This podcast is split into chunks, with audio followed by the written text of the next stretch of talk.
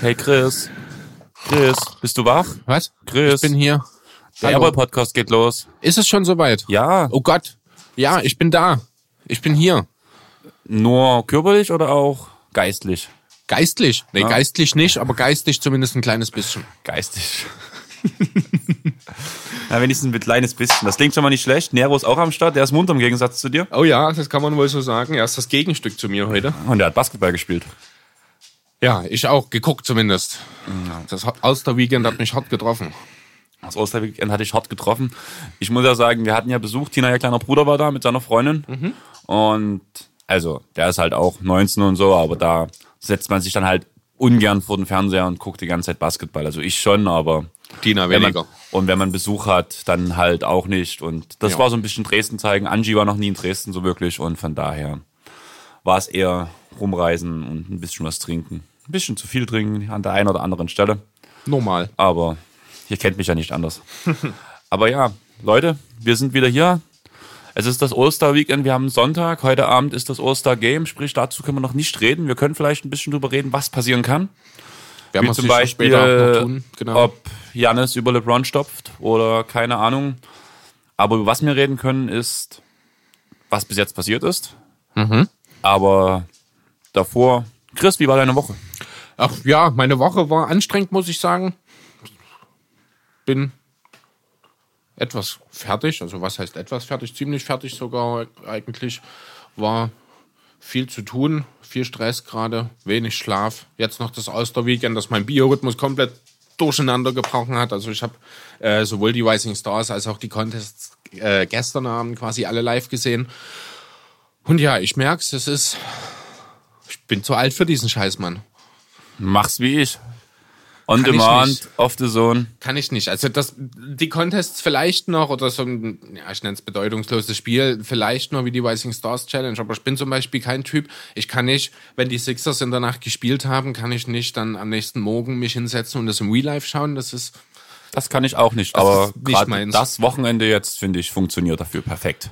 Äh, ja, mag sein, aber ich habe das seit Jahren, mache ich das immer so. Ich habe dann auch den Montag noch frei, damit ich dann den fehlenden Schlaf am Montag nochmal nachholen kann. Ähm, und ich schaue das live. Das ist einfach, gehört einfach dazu. Naja, von daher. Sicherlich Was? eine Tradition, die man ein bisschen anzweifeln kann mittlerweile, weil es ja nicht mehr so viel hergibt, wie das früher noch der Fall war. Aber bisher muss ich sagen, gerade so gestern, der Samstag, hat mir gut gefallen. Kommen wir ja sicher später nochmal drauf. Kommen wir später nochmal drauf zu sprechen. Bin ich auch der Meinung. Filmtipp mal wieder. Ein paar von euch haben es mitbekommen. Es war Valentinstag. Ein paar von euch hassen es. Bei mir und meiner Freundin ist es nun mal so, dass wir uns halt wirklich die Tage am Wochenende freinehmen müssen, dafür, dass wir überhaupt mal Zeit zusammen haben. Und wenn dann halt sowas wie Valentinstag halt reinfällt, dann nimmt man sich meistens den Tag dann halt auch schon frei. Einfach, wenn man irgendeinen Freitag oder Samstag nehmen kann. Warum kann man nicht vielleicht diesen nehmen? War dann ganz cool. Wir waren im Bürgerhart essen und sind im Anschluss direkt ins Kino gefahren zu Sonic, der Hedgehog. Und es war wunderschön. Ich habe ziemlich wenig erwartet. Dr. Eggman als Jim Carrey ging mir ziemlich auf den Sack. an Okay. gewissen Stellen. Ah, Jim Carrey ist auch ein Charakter, der auf den mag man oder mag man nicht, ich glaube. Ja, aber es war halt einfach so, auch weil Körperbau und alles halt nicht zu Dr. Eggman gepasst hat, was mich so ein bisschen gestört hat. Haben sie ihn als Schlags gelassen wie Ja. Jim? Oh, okay, ja, nein, das. Aber ich glaube auch mit einer komplett anderen Frisur und so, als man es kannte. Und ohne zu spoilern, aber am Ende des Films sieht Dr. Eggman dann wirklich, mal abgesehen vom Körperbau, aus wie Dr. Eggman. Okay. Und das ist schon mal ein ganz wichtiger Punkt, weil ich denke einfach, dass die die Geschichte von Sonic ein Stück umgeschrieben haben. Sprich, wir können wirklich nicht zu viel drüber reden, einfach weil für die Leute, die es noch nicht gesehen haben, ich würde sagen, Kino lohnt sich. Eher als Harley Quinn. Und Birds of Prey. Birds of Prey. Ja. Wollen sie ja umbenennen, hast du das mitbekommen? Nee? Die Einschaltquote oder die Kinoquoten von Birds of Prey sind so schlecht, dass die jetzt eine Nach eine Namensänderung anstreben nochmal, beziehungsweise in gewissen Kinos wurde es schon gemacht, wo der Film jetzt Harley Quinn Birds of Prey heißt. heißt. Also sind die Leute, die den Film gemacht haben, der Meinung, dass sie den Titel so schlecht gewählt haben und so schlecht promotet haben, dass die Leute nicht wissen, dass es sich um einen Harley Quinn-Film handelt? Das ist zumindest erstmal die Variante, was schien. Das klingt total logisch. Zumal der Trailer aus meiner Sicht zumindest echt schlecht war. Ich weiß nicht, was du dazu sagst, aber ich, hab fand den echt nicht schön. Äh, ich habe den gesehen, gleich als er rauskam. Das ist also eine Weile her bei mir. Ähm, ja, hab, hat jetzt keinen bleibenden Eindruck hinterlassen. Hat mir aber zumindest mehr so gefallen als der Sonic-Trailer. Ja, der Sonic-Trailer war auch schlecht, deswegen bin ich mit relativ wenig Erwartungen reingegangen. Aber es gab halt keinen Film, den Tina und ich schon noch nicht gesehen haben, auch unabhängig voneinander, wo wir beide gesagt hätten, den würden wir uns angucken. Okay.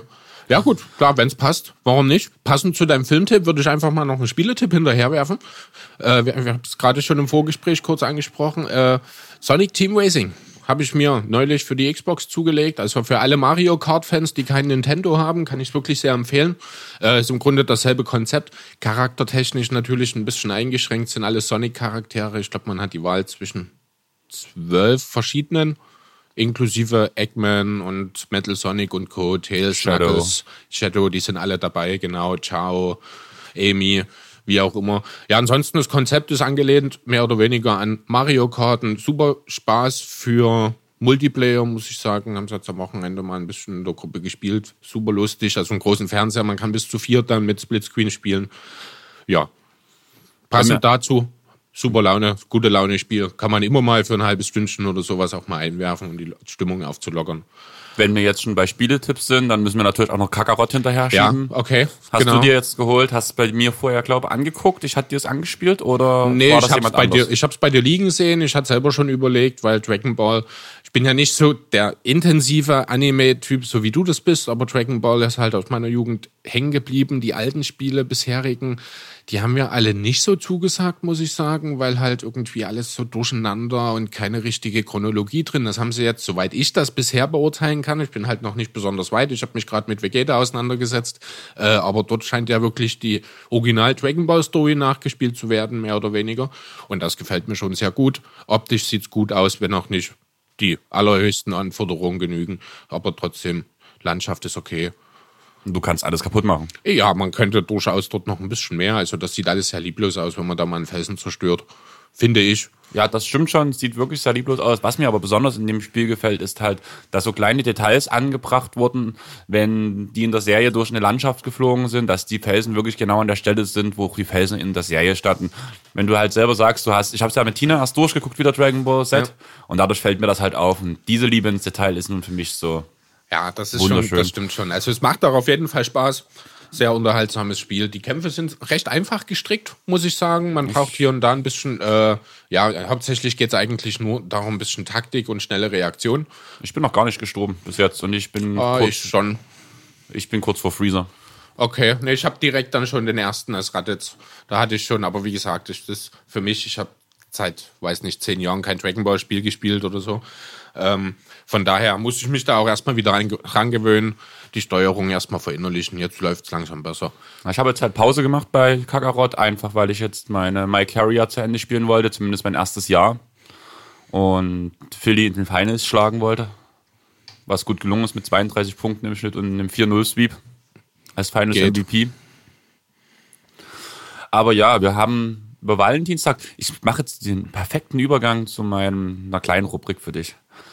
Valentinstag, ich habe dir doch erzählt, dass ich im Dezember mir Fallout 4 geholt habe. Ja, hast du. Tina hat mir jetzt zum Valentinstag Fallout 4 mit Skype mit allen Erweiterungen geschenkt. Okay. Obwohl sie wusste, dass ich Fallout 4 habe. Was Ja. könnte der Grund sein?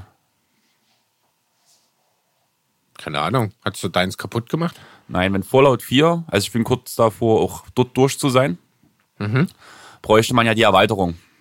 Erweiterung ist halt nur, sparst du halt, wenn du dir den Season Pass holst, wo du alle DLCs kostenlos bekommst. Danach. Der kostet 42 Euro. Diese Box mit Skyrim und Fallout ist mit allen DLCs und kostet 39,99. Skyrim und Fallout? Mit allen Erweiterungen. Krass, nicht schlecht.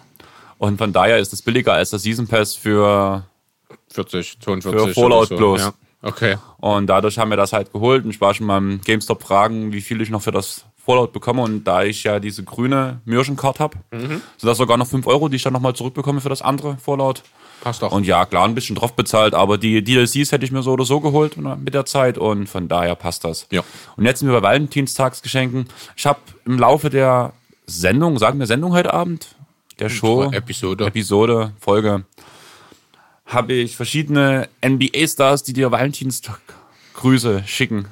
Mhm. Und du darfst danach entscheiden am Ende, mit wem du danach auf ein Date von denen gehst. Okay. Und du kannst eigentlich auch, ich sagte keinen Namen dazu, aber du kannst mir, kannst Ich soll erraten, erraten, von wem sie ist Genau. sozusagen. Okay. I'll travel all over the world for you. Ja, das ist James Harden, das Genau. ist klar. Ja, die anderen kommen später. Okay, gut. Ja, dann möchte ich an der Stelle, wenn wir gerade beim Thema Valentinstag sind, nochmal eine, eine kleine Twitter-Empfehlung an alle, die es bisher noch nicht gemacht haben, rausgeben. Und zwar an das Social-Media-Team der Sacramento Kings. Wer denen noch nicht folgt, tut es unbedingt sofort. Ich folge ihnen nicht. Dann macht das. Also die wahrscheinlich mit Abstand unterhaltsamste Social-Media-Team der NBA, vielleicht sogar der ganzen Sportwelt. Äh, abgesehen vielleicht vom TSV Winsen. Äh, super unterhaltsam. Die haben sich jetzt auch für Valentinstag wieder was ganz Besonderes ausgedacht, haben jeden anderen Team per Direct Message einen Valentinsgruß äh, geschickt. Ich werde einfach mal ein, zwei vorlesen. Als Beispiel zum Beispiel den Sixers, also immer auch dann wirklich team-related dort angeschrieben. Zu den Sixers ging also raus, please don't Philly cheese break our heart. Ja, angelehnt an das Chili Cheese, äh, ja, Philly Cheesesteak oder an die Raptors, you have us wrapped around your finger. Ne, Im Sinne von, du hast uns in den Finger gewickelt, wrap around, wrapped around. Äh, we'd be lucky to have as many championships as you. Seriously, can we get a few? Haben sie an die Celtics geschickt. Und nur so, also wirklich an jedes Team, an die Nets, we're catching feelings for you. Charlotte Hornets, B mit Doppel-E, mein. Und nur so, also kann ich euch nur empfehlen, schaut da mal rein. Die haben das alles einzeln auch nochmal bei Twitter dann die Nachrichten, teilweise auch mit Antworten von den anderen Teams. Äh, alles veröffentlicht auf Twitter. Schaut da mal rein. Auch so die Kings Social Media technisch. Absolute Championship-Material. Schade, dass das Team da nicht mithalten kann. Also das Team, das spielt, meine ich damit natürlich. Aber Wenn wir gerade bei dem Team sind, was hältst du eigentlich davon, dass bei die Hield jetzt von der Bank kommt? Ist mir auch gar nicht aufgefallen. Ist das so? Haben die Kings umgestellt? Haben jetzt ja viele, also ich hab's auch, ich hab, ich guck. Ich glaube nicht, dass das geht jetzt noch. Weil er bringt ja eine Krone mit nach Hause. Ja, aber zumindest haben sie es ja oft genug erwähnt, dass gerade die Umstellung war am Osterweekend. Für wen? Äh, wer Hield und? Bogdanovic getauscht. Oh, also wie gesagt, ich habe es noch nicht gesehen, ich habe es auch nicht mitbekommen, aber mein erster Eindruck dazu gefällt mir nicht. Einfach weil von den Spielertypen her Hield ideal zu Fox passt. Bogdanovic der Typ ist, der viel, also der mehr als Hield den Ball in der Hand braucht und damit eigentlich perfekt in seiner Rolle als Sixman aufgehen müsste.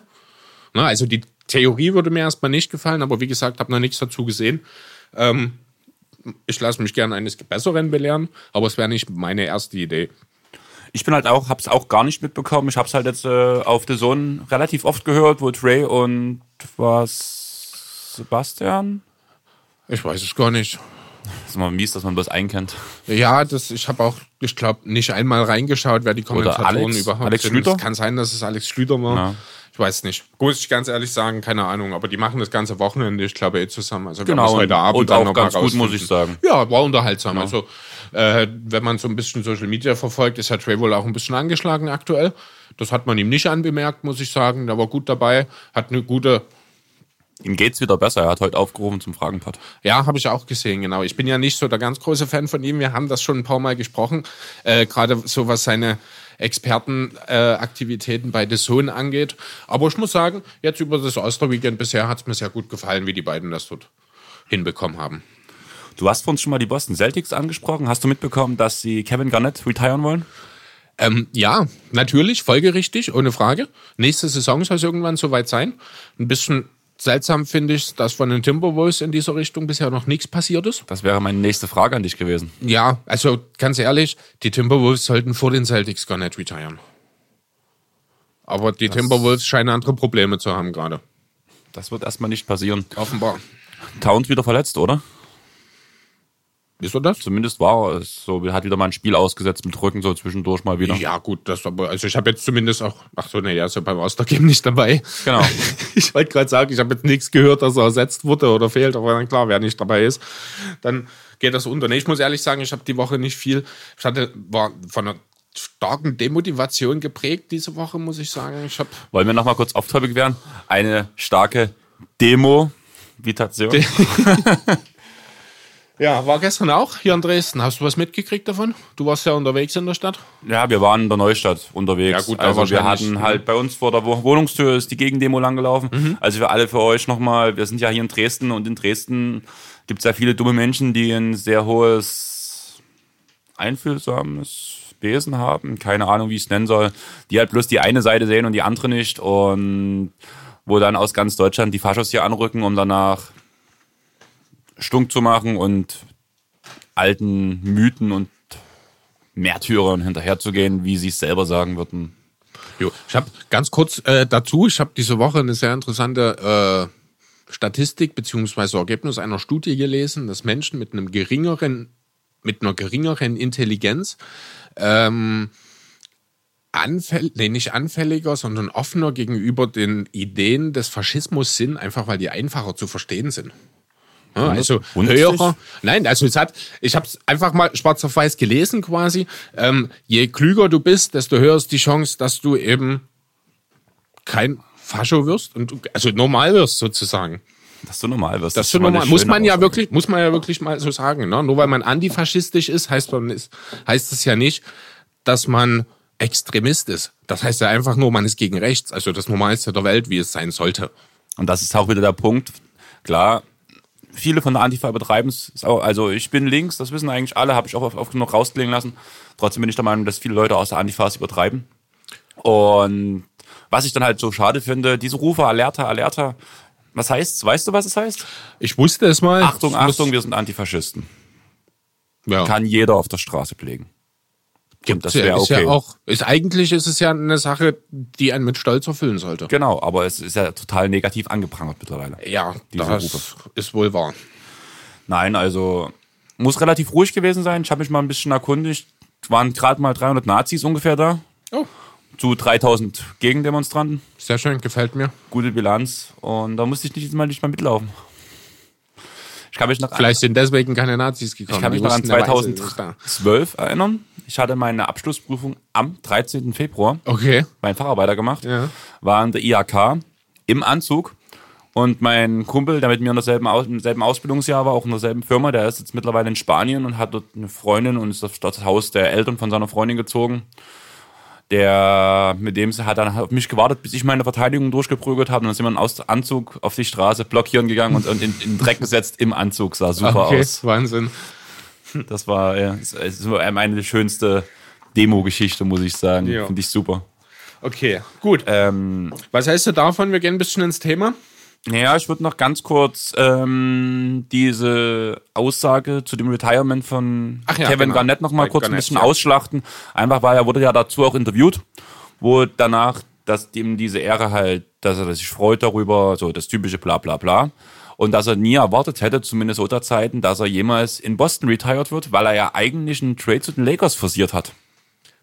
Ja, genau, habe ich auch gelesen diese Woche. Interessant. Klar, damals die Lakers waren 2008, das war gerade das Jahr, wo sie wieder den ersten Titel geholt hatten, ne? Genau, da das erste Jahr hat er ja verloren in Boston, danach hat er sich einen Titel geholt Genau. und danach haben doch die Lakers auch zurückgeschlagen, oder? Richtig. Ähm, ja, interessant. Wenn man sich das jetzt so vorstellt, der wäre dann wahrscheinlich anstatt Pau Gasol in LA gelandet. Mhm. Weiß nicht, wie das entsprechende, Deal- wie der entsprechende Deal dann hätte dazu aussehen müssen. Ich kenne jetzt ja auch die, das. Personal in dem Zusammenhang nicht. Ja, gut, ein Marc Gasol, keine Ahnung, war ja damals schon eigentlich nur belächelt worden, wusste ja keiner, was aus ihm wird. Man hat ja nicht wirklich viel für Gasol damals, also für Pau Gasol damals abgeben müssen. Ähm, ich nehme mal an, dass man gar nicht einfach nicht zu diesem Dumpingpreis hätte bekommen können. Und deswegen man sich dann für Gasol entschieden hat. Und ich denke, im Endeffekt war es eine Win-Win-Situation für alle Beteiligten. Boston und Garnett haben ihren Titel geholt, die Lakers und Gasol haben ihren Titel geholt. Die Grizzlies haben einen späteren Defensive Player of the Year und All-Star bekommen. Wer weiß, was aus Marc Gasol bei den Timberwolves geworden wäre. Vielleicht nix. Ja, eben. Die Befürchtung habe ich auch gerade. Von daher, alles gut, alles cool. Schön, dass auch mal solche Geschichten ohne echten Verlierer ausgehen können. Genau, und dann würde ich jetzt noch ganz kurz auf ein anderes Thema noch schnell zu sprechen kommen. Du hast selber gesagt, du hast es gar nicht so richtig mitbekommen, beziehungsweise hast dich dazu nicht belesen. Die erste Hall of Fame, so eine Auswahl wurde schon bekannt gegeben. Am 4. wird danach hier, am 4. April wird dann nachher der finale Jahrgang bekannt gegeben, während die Hall of Fame aufgenommen, aufgenommen wird. Neben Kobe stehen auch Tim Duncan und Kevin Garnett, eben dieser, auf dem Zettel. Was sagst du dazu? Die drei? Ohne Diskussion. Ohne Diskussion. Dazu steht noch ein früherer Rockets Coach, äh, Rockets Coach, ich weiß nicht, ob du den kennst, Rudy Tomajan Tomjanovic, genau. Hast du dazu ein paar Geschichten? Ah, nicht wirklich. Also der Name ist mir bekannt, der ist schon häufiger mal äh, mir begegnet als auch erfolgreicher Coach von damals, aber kann jetzt nicht konkretes mit ihm verbinden, muss ich tatsächlich sagen. Danach steht noch Tamika Catchings drinne, die ist zehnfacher WNBA All-Star All-Star, gewesen. Genau. Danach Kim Malky, die ist dreimal NCAA Champion der Damen als Head Coach geworden. Danach Barbara Stevens, Jetzt habe ich kurz gesagt, du sagst, äh, gedacht, du sagst Barbara Streisand. Streisand. Die ist fünffacher Division Coach of the Year geworden. Division 2 Coach. Okay, also auch College. Ja. Barbara Streisand, Tina guckt gerade die Nanny auf Amazon. Kennst du das noch? Natürlich, Friend Treasure. Genau. Und da ging es ja auch in einer Folge relativ lang und breit um Barbara Streisand, Ja. weil die die Schwester oder sowas da hatten. Aber zurück zum Thema. Wir haben noch einen Namen hier stehen und zwar Eddie Sutton. Und der ist vierfacher NCAA-Coach geworden. Auf die Wie war der Name? Eddie Sutton. Ach, Eddie. Ich habe Ellie verstanden. Ich wollte gerade sagen, klingt doch eher wie eine Dame, aber okay, nee, sagt mir auch gar nichts, muss ich sagen. Aber mit College Basketball äh, beschäftige ich mich für gewöhnlich mal so kurz vor dem Draft mal für zwei, drei Wochen, wo ich mal ein paar Reports und alles lese und mir ein paar Videos anschaue. Ansonsten habe ich wirklich vielleicht mal ausschnittweise während der March Madness ein bisschen was zu tun, aber ansonsten geht College Basketball weitestgehend an mir vorbei. Ja, ist bei mir ganz genauso. Und bevor wir jetzt auf das erste große Thema einsteigen, würde ich noch dir noch mehr Valentinsgrüße schicken. Nur zu, ich bin eh gerade noch dabei, hier den letzten Schluck Kaffee zu verarbeiten. Don't mind me, I'm just shooting my shot. Den habe ich gesehen, das ist Seth, Seth Curry. Steph. Oder Steph? Steph. War Steph, okay. Steph. Auf jeden Fall war es ein Curry, ja. Das nächste freue ich mich am meisten drauf eigentlich. Uh. Das ist ein wunderschön. Na, dann legen gleich noch nach. Naja, gut. Warte, ich muss wieder Handy entsperren, damit du halt nicht gucken kannst. I would, I would skip the game for you. Ja, das ist kawaii. ja, das ist.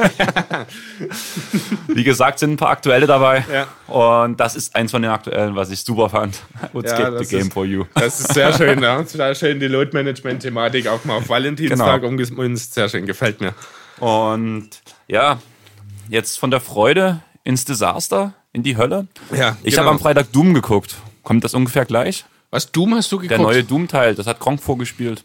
Der noch rauskommt demnächst. Der, Okay. hat, die erste, der hat eine Stunde gratis spielen dürfen. Also vorspielen dürfen in seinem Stream.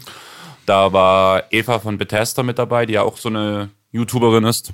Ja. Und Tina verfolgt das ja relativ lang und breit. Wir hatten ja Freitag danach unseren Valentinstag. Und was haben die beiden Valentinstag gemacht? Die haben sich erstmal durch die Hölle geballert. Aber ungefähr so sieht's in Philly aus, oder? Tja, was soll ich sagen? It's not always sunny in Philadelphia.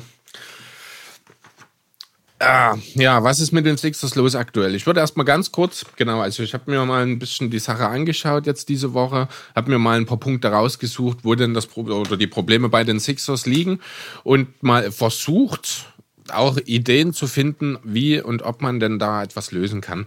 Erstmal kurz so eine äh, generelle Bestandsaufnahme. Wie sieht's denn für die Sixers aktuell aus? Man ist Fünfter im Osten aktuell mit einer Bilanz von 34 zu 21, hat das 20. beste Offensivrating der Liga, hat das fünftbeste Defensivrating der Liga. Das ist okay. Die Offensive natürlich nicht ganz so. Überrascht war ich, dass man in dieser Saison mit 99,2 nur auf Platz 18 ligaweit in Sachen Paces, also sie sind langsamer als ich dachte. Trifft den Dreier durchschnittlich, ist in Sachen Rebounding und Assist Percentage allerdings äh, in den Top 3 jeweils vorhanden. Also man sieht, es gibt nicht nur Schatten, es gibt auch hier und da ein bisschen Licht. Und dennoch ist man insgesamt deutlich unter den Erwartungen. Man ist, wie gesagt, Fünfter im Osten. Da sind vier Teams davor, von denen drei nicht unbedingt vor den Sixers erwartet wurden. In den Celtics, Raptors und Heat. Ja, woran liegt's? Wo ist das Problem bei den Sixers? Da gibt's natürlich verschiedene Punkte. Das erste, was auffällt, ist natürlich erstmal die krachende Diskrepanz zwischen zu Hause und auswärts. Philly hat mit 24 zu 2 eine Siegbilanz von 92,3 Prozent zu Hause. Das ist die beste Bilanz der Liga zu Hause. Nur zwei Spiele wurden verloren. Ähm, Wenn ich dich jetzt genau darauf anspreche, das ist der Grund, warum ich drauf, also warum ich mit dir drüber reden wollte, weil ich in der Zusammenfassung genau diese Bilanz gehört habe von dem Spiel Clippers gegen Sixers, wo deine Sixers meine Clippers weggeschossen haben. zu Hause wohlgemerkt. Zu Hause, genau. Ja. Das muss halt leider aktuell nicht viel heißen. Also zu Hause haben wir schon eigentlich jeden Contender geschlagen. An Weihnachten die Bucks beispielsweise. Wir haben die Lakers zu Hause geschlagen. Auch Boston, die Raptors. Wir haben alles zu Hause schon mal geschlagen, mehr oder weniger. Aber wir gewinnen halt keine, nicht mal jedes dritte Auswärtsspiel. Wir stehen aktuell, also wenn ich wir sage, rede ich von den Sixers. Ich bin da ein Typ mit sehr hoher Identifikation, was das angeht. Ähm, die Bilanz von 9 zu 19, wie gesagt, 32,1 Prozent Siegbilanz in Auswärtsspielen. Das ist die schlechteste Auswärtsbilanz aller Teams, die aktuell auf einem Playoff-Platz stehen. Ähm, sehr, sehr alarmierend ist dabei die Bilanz von 1 zu 13 gegen Teams, also bei Teams mit positiver Bilanz. Also wirklich katastrophal, wenn man mal ein bisschen genauer in die Zahlen reinschaut, dann äh, sieht man auch sofort, sie treffen schlechter. Also allein die Dreierquote geht um 4% zurück zwischen auswärts und zu Hause. Allgemein die, Frei äh, die Field Goal Quote um genau denselben Bereich. Ähm, es werden deutlich weniger Assists verteilt, es wird weniger gereboundet, das zieht sich wirklich komplett durch. Insgesamt weniger Punkte, weniger Steals, weniger Blocks, dafür wird öfter gefoult. Auch defensiv äh, ist das merkbar. Man lässt zwar weniger Dreier zu, diese werden aber mit über 5% besser getroffen als zu Hause. Also die gegnerischen Dreier. Ähm, die Gegner spielen mehr Assists, rebounden, blocken besser, man forciert weniger Turnover, wenn man äh, on the road ist. Ähm, eine sehr bezeichnende Statistik dafür, ich weiß, die ist nicht sonderlich aussagekräftig, aber das Plus-Minus äh, auswärts gibt es nur drei Spieler im Sixers-Kader, die ein positives Plus-Minus-Rating haben. Und welche sind das? Äh, das wollte ich dich gerade fragen. Was glaubst du denn, wer die drei sind? Joel Embiid ist es nicht. Richtig? Also ich gebe dir einen Tipp. Einer, Sind alle noch im Kader? nein, einer nicht mehr. Trey Burke. Ja, ist tatsächlich der Führende in dieser Statistik. Zahlen liefere ich dir gleich nach. Ähm, Taibo? Dahin. Schade. Ist der letzte beide. Also, ähm, Es müssen ja irgendwelche sind, Bankspieler sein. Es sind Rotationsspieler, genau. Genau. Ja, also wie gesagt, Burke, Scott. ja, ist der Zweite, genau. Trey Burke führt die äh, Statistik, wie gesagt, an. Mike Scott. Und der Dritte ist Raul Netto. Auf den Netto wäre ich nie gekommen. Niemand.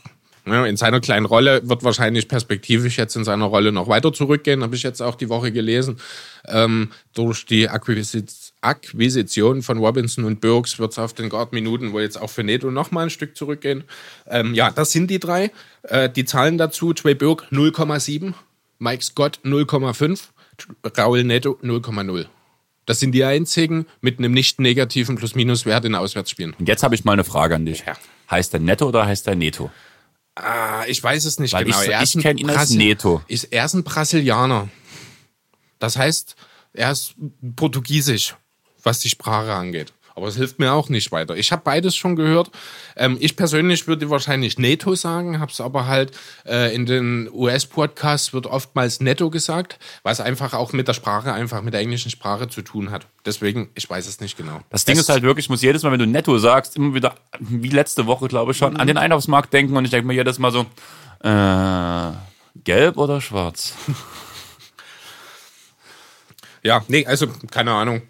Ich werde wahrscheinlich auch immer mal wieder zwischen Netto und Netto schwanken, solange wie er bei den Sixers im Kader ist. Solange du weißt, wen ich meine, ist mir das dann auch im Grunde genommen egal. Okay. Ja, gut, also das erstmal so ein bisschen um die, äh, die Zahlen runtergebrochen. Also es ist wirklich, wirklich vieles schlechter auswärts. Das lässt sich auch wirklich, ähm, also es gibt ja nicht umsonst so die Thematik, die ist ja weit verbreitet und belegbar, ähm, dass äh, gerade Rollenspieler ja äh, auswärts gelegen, also für gewöhnlich ein bisschen schlechter, ihre Würfe treffen, insgesamt ein bisschen schlechter produzieren. Das ist bei den Sixers auch der Fall. Ähm, allerdings ist teilweise bei den Sixers ja die Frage, wer ist denn überhaupt hier ein Rollspieler und wer ist mehr als das? Ne? Ähm, einziger Spieler, wo ich jetzt deutlich einen Unterschied gesehen habe, ist Joel Embiid tatsächlich, der auswärts besser produziert. Punktet ein bisschen mehr, reboundet ein bisschen mehr, die Assists gehen zwar zurück insgesamt, aber ähm, ist der Output ein bisschen besser. Ist auch von der Effizienz her. Also er nimmt ein bisschen mehr Würfe, aber trifft die relativ konstant. Also wie auch zu Hause. Alle anderen sind mehr oder weniger, so auch ein Ben Simmons beispielsweise, ähm, fallen auswärts ab.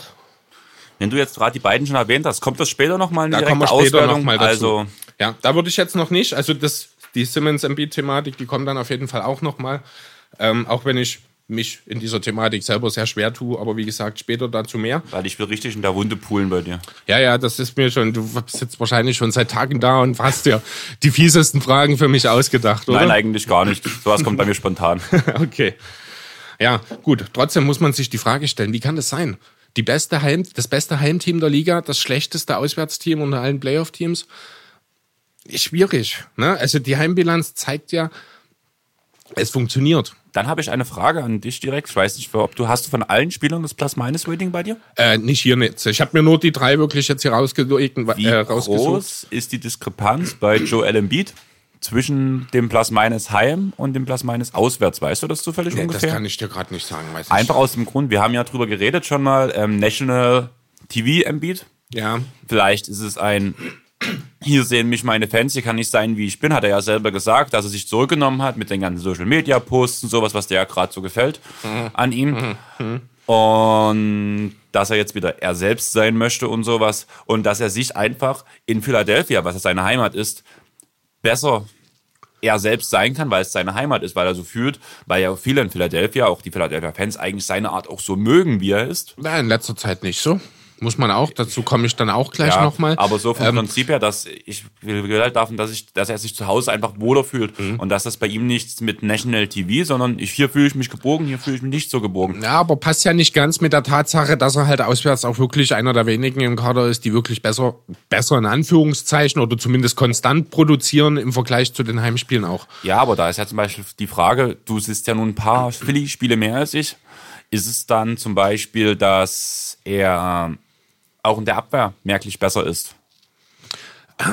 So diese kleinen Sachen, die man bei Daniel Theiss zum Beispiel, Maxi Mhm. Kleber so hervorhebt, sind die auch da oder sind das wirklich bloß die nackten Zahlen bei, bei Also die Joel? sind, äh, also Hans. man spürt bei jedem einzelnen Spieler, also nicht bei jedem einzelnen, in Mike Scott beispielsweise möchte ich hier rausnehmen, auch in Matthias Teibol, die immer mit vollem Einsatz dabei sind. Aber man merkt generell, wenn man sich Sixers Spiele anschaut, dass Dave, äh, auswärts eine gewisse, dieses letzte, letzte bisschen fehlt.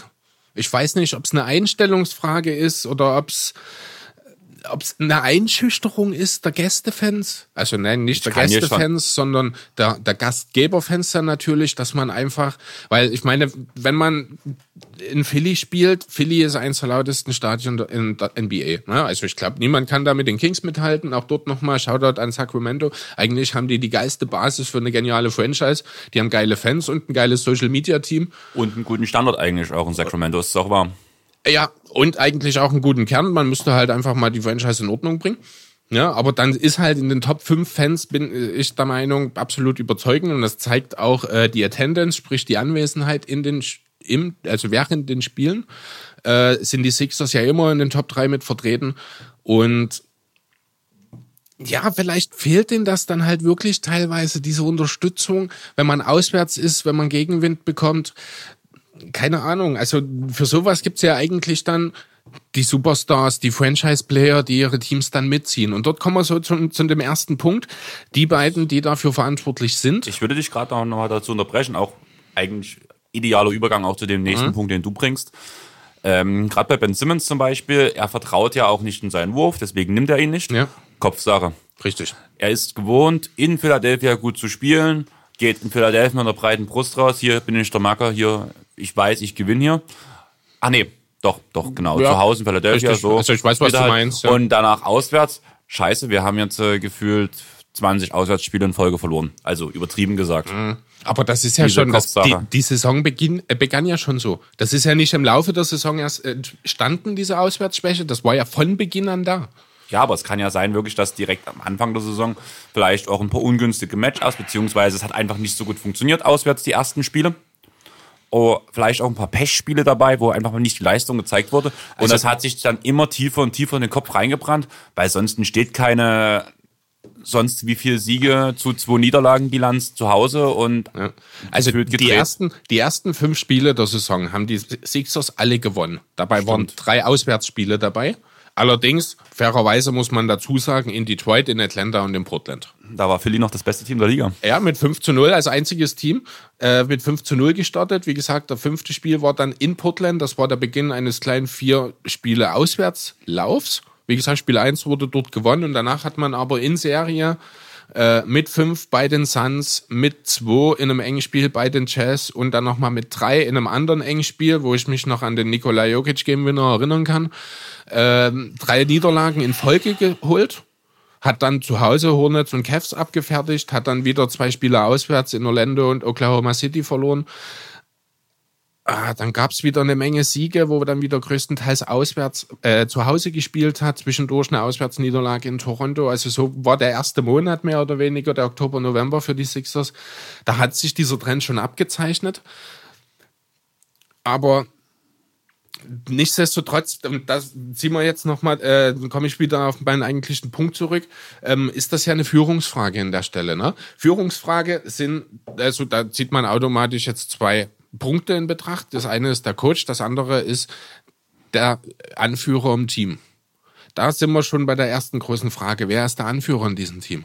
Es sollte ein Beat sein. Es sollte Embiid sein. Embiid ist es nicht. Aktuell. Soll ich dir sagen, wer für mich emotional der Anführer ist bei den Spielen, die ich gesehen habe? Josh Richardson. Ähm, kann sein aus seiner Sicht. Ich war für Tybull einfach mit der Einstellung. Ja, der Emo- ist- ein Rookie, verstehe. aber der, der emotionale Leader. Man kann auch Ja, es geht, es geht äh, hier weniger auch darum, ähm, bloß mit Leistung voranzugehen, sondern es geht auch darum, äh, das Team anzuleiten, anzuführen. Ne? Dafür wurde ein Al Horford beispielsweise geholt. Al Horford meines Erachtens nach ist aber nicht in der Lage, dieses Team auf Kurs zu bringen. Also aktuell zumindest nicht. Das ist auch noch ein Thema, da komme ich später noch dazu. Horford ist für mich eins der großen Probleme in diesem Team. Äh, nicht, weil er Al Horford ist, sondern weil er falsch eingesetzt wird in erster Linie. Das sehen wir dann nochmal. Ähm, ansonsten ähm, hat jetzt Josh Richardson, das war letzte Woche, glaube ich, in einem Interview noch gesagt, wir sind alle gerade noch dabei, unsere Rollen zu finden. Und das ähm, und er sieht sich als emotionaler Vocal Leader. Ne? Also vielmehr, er sieht sich nicht als dieser, sondern er sieht, dass diese Lücke, also dass diese Lücke besteht, dass dieser Posten unbesetzt ist und er will in diese Rolle reinwachsen. Das passiert natürlich auch nicht von heute auf morgen.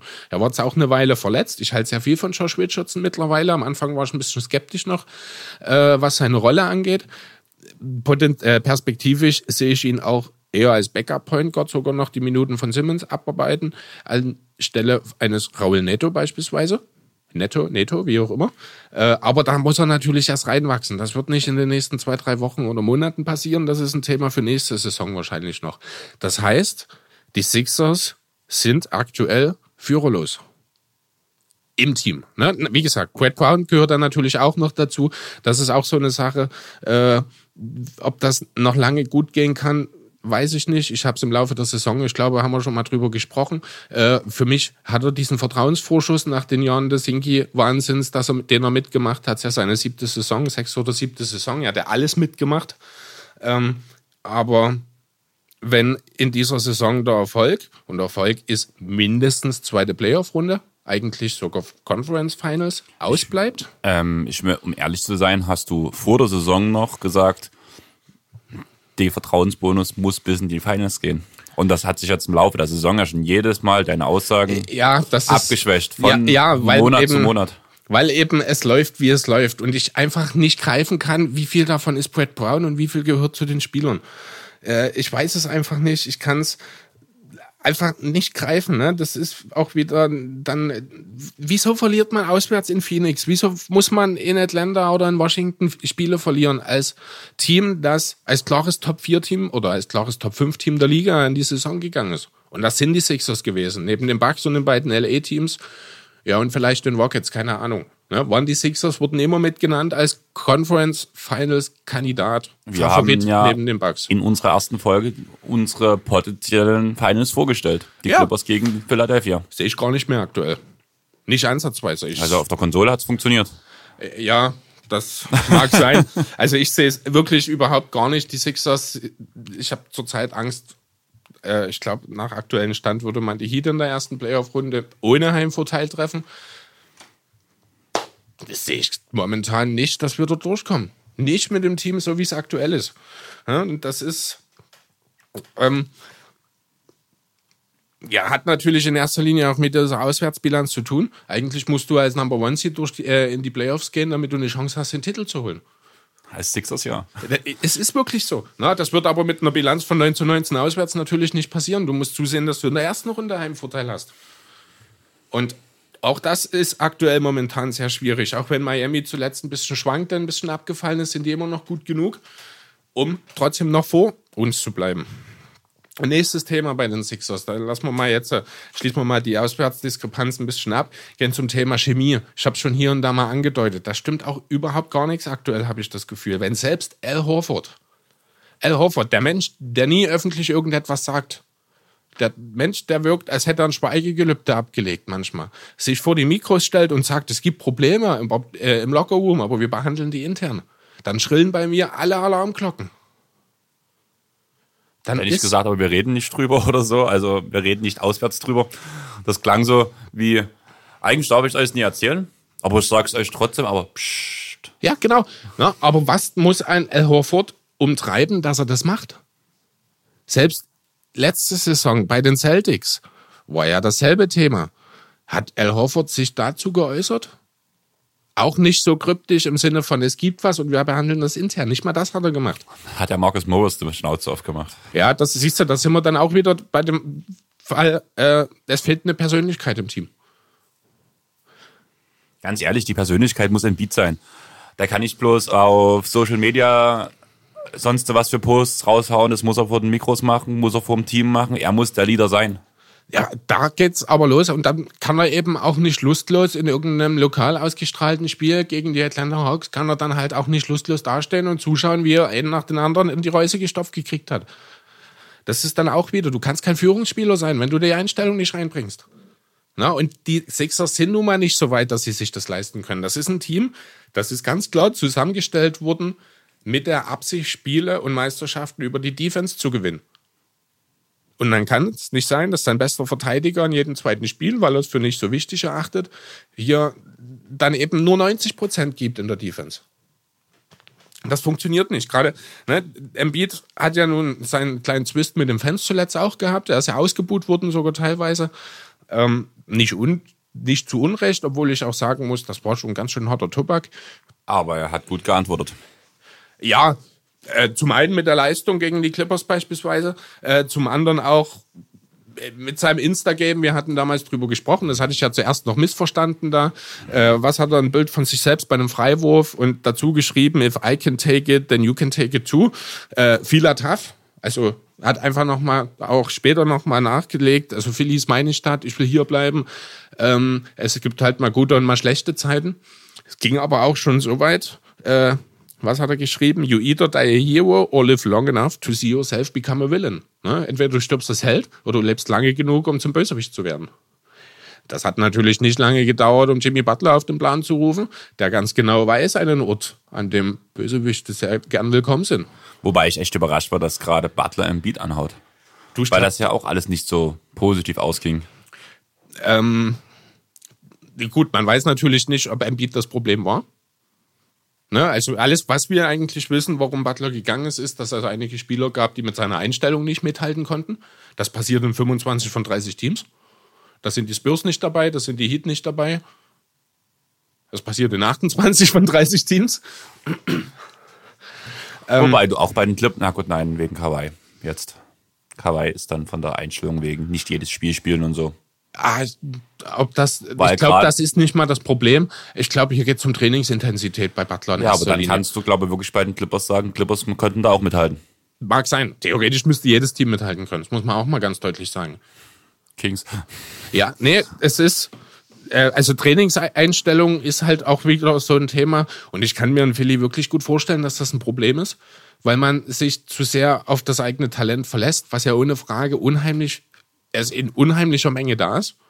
Wenn man überlegt, dass ein äh, Lottery-Pick wie Sayer Smith in dieser Saison noch keine Minute gespielt hat, der vom Spielertyp her sehr ähnlich ist Mathis Taibo, vielleicht sogar noch ein bisschen mehr Playmaking, also ein bisschen mehr Ballhandling mitbringt, einen guten Wurf hat, auch schon vorher bekannt war, dass er einen guten Wurf hat. Das war ja bei Talbot und der Schwebe so ein bisschen. Da überrascht er ja.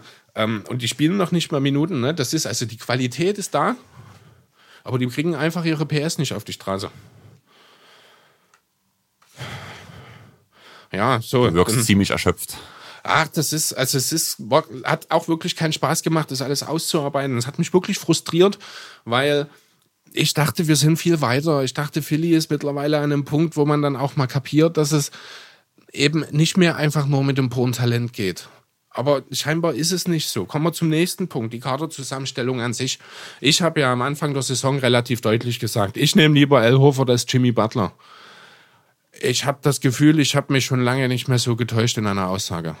Ja, man muss ja dazu sagen, du hast gesagt, du nimmst lieber Josh Richardson mit. Ja, stimmt. Al Horford anstelle von Jimmy Butler. Das war ja deine Aussage. Ist, und ist wie richtig. du vorhin schon sagtest, Richardson ist ja nun mal, er will zumindest der Leader sein und macht auch dementsprechend was dafür. Ist aber halt, wie gesagt, äh, gerade in dieser Saison verletzungstechnisch relativ gebeutelt, muss sich also ist jetzt auch teilweise dann nach der Verletzung kurz von der Bank gekommen, muss seine Rolle auch noch abschließend finden. Weiß selber, ich weiß selber nicht so richtig, was am Ende seine Rolle sein soll. Er ist kein richtiger Spot-Up-Schütze. Eigentlich braucht er auch mehr den Ball in der Hand.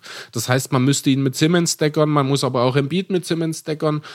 Äh, und irgendwie passt das alles nicht. Ähm, nichtsdestotrotz funktioniert Al Horford in dieser Lineup nicht. Also man hat es jetzt im letzten Spiel, ich glaube, es war sogar gegen die Clippers, äh, gab es jetzt eine Lineup-Veränderung. Man hat Al Horford von der Bank gebracht. Wokan Kokmatz dafür reingebracht. Der hatte zuletzt zwei Spiele in Folge mit 30 und 5. Hat damit einen Franchise-Rekord eingestellt. Ähm, ja, hat dann in seinem ersten Spiel als Starter direkt mal null Punkte abgeliefert dennoch äh, Hofert von der Bank solide äh, Leistung, also zumindest solide Zahlen abgeliefert. Ich glaube, sowas wie 9, 6 und 5 oder sowas waren es am Ende. Aber da hat er sich auch negativ den Medien gegenüber geäußert, oder? War da nicht auch irgendwie so ein kleiner Twist? Naja, negativ, also Al Horford äußert sich nicht negativ. Al Horford hat gesagt, ähm, ich war sehr überrascht, so sinngemäß, aber wenn es für das Team das Beste ist, dann ist das eben so. Ne? Das ist natürlich zwischen den Zeilen, es passt mir überhaupt nicht, aber ich muss es eben machen. Äh, ich persönlich bin ein großer Fan von der Entscheidung.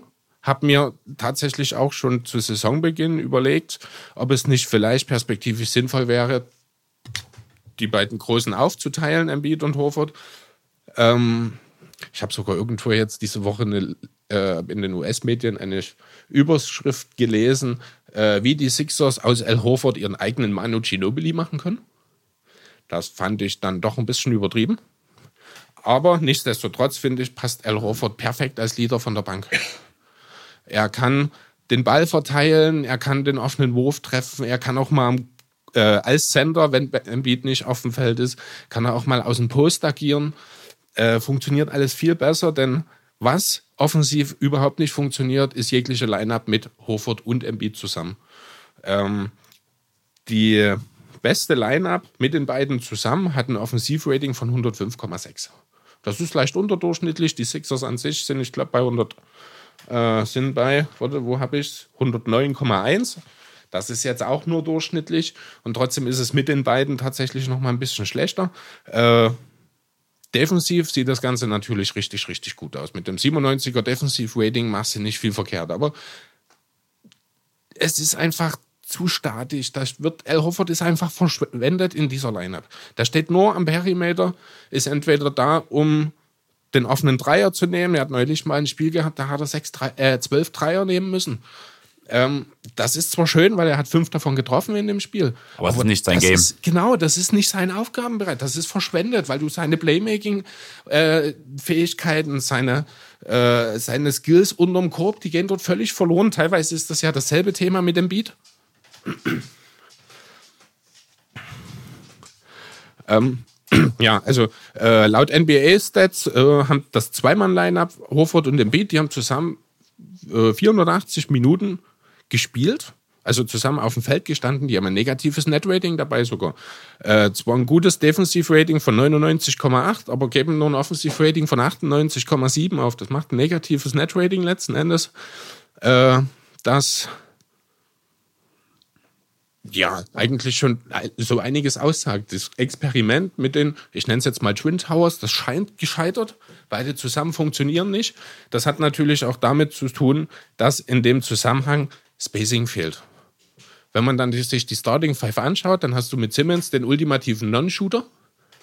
Du hast mit Embiid ein eigentlich, eigentlich eigentlich, eigentlich, äh, eine Zonenpräsenz, der zwar mal einen Dreier einstreuen kann, aber der eben auch nicht für fünf, sechs Versuche dort draußen lauern sollte. Der braucht den Ball auch selbst aus dem Post, kann von dort für sich selbst kreieren, kann für andere kreieren, braucht aber Shooting dort nebenbei. Ein L. Horford wird von draußen zwar respektiert, aber nicht so eng verteidigt.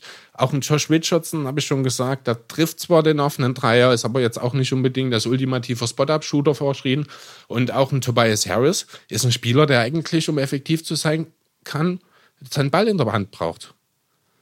Also im Grunde genommen hast du drei Ballhändler und zwei Big Men, die einigermaßen redundant sind. Das ist deine Starting Five. Das sah alles vor der Saison in der Theorie sah das alles viel besser aus.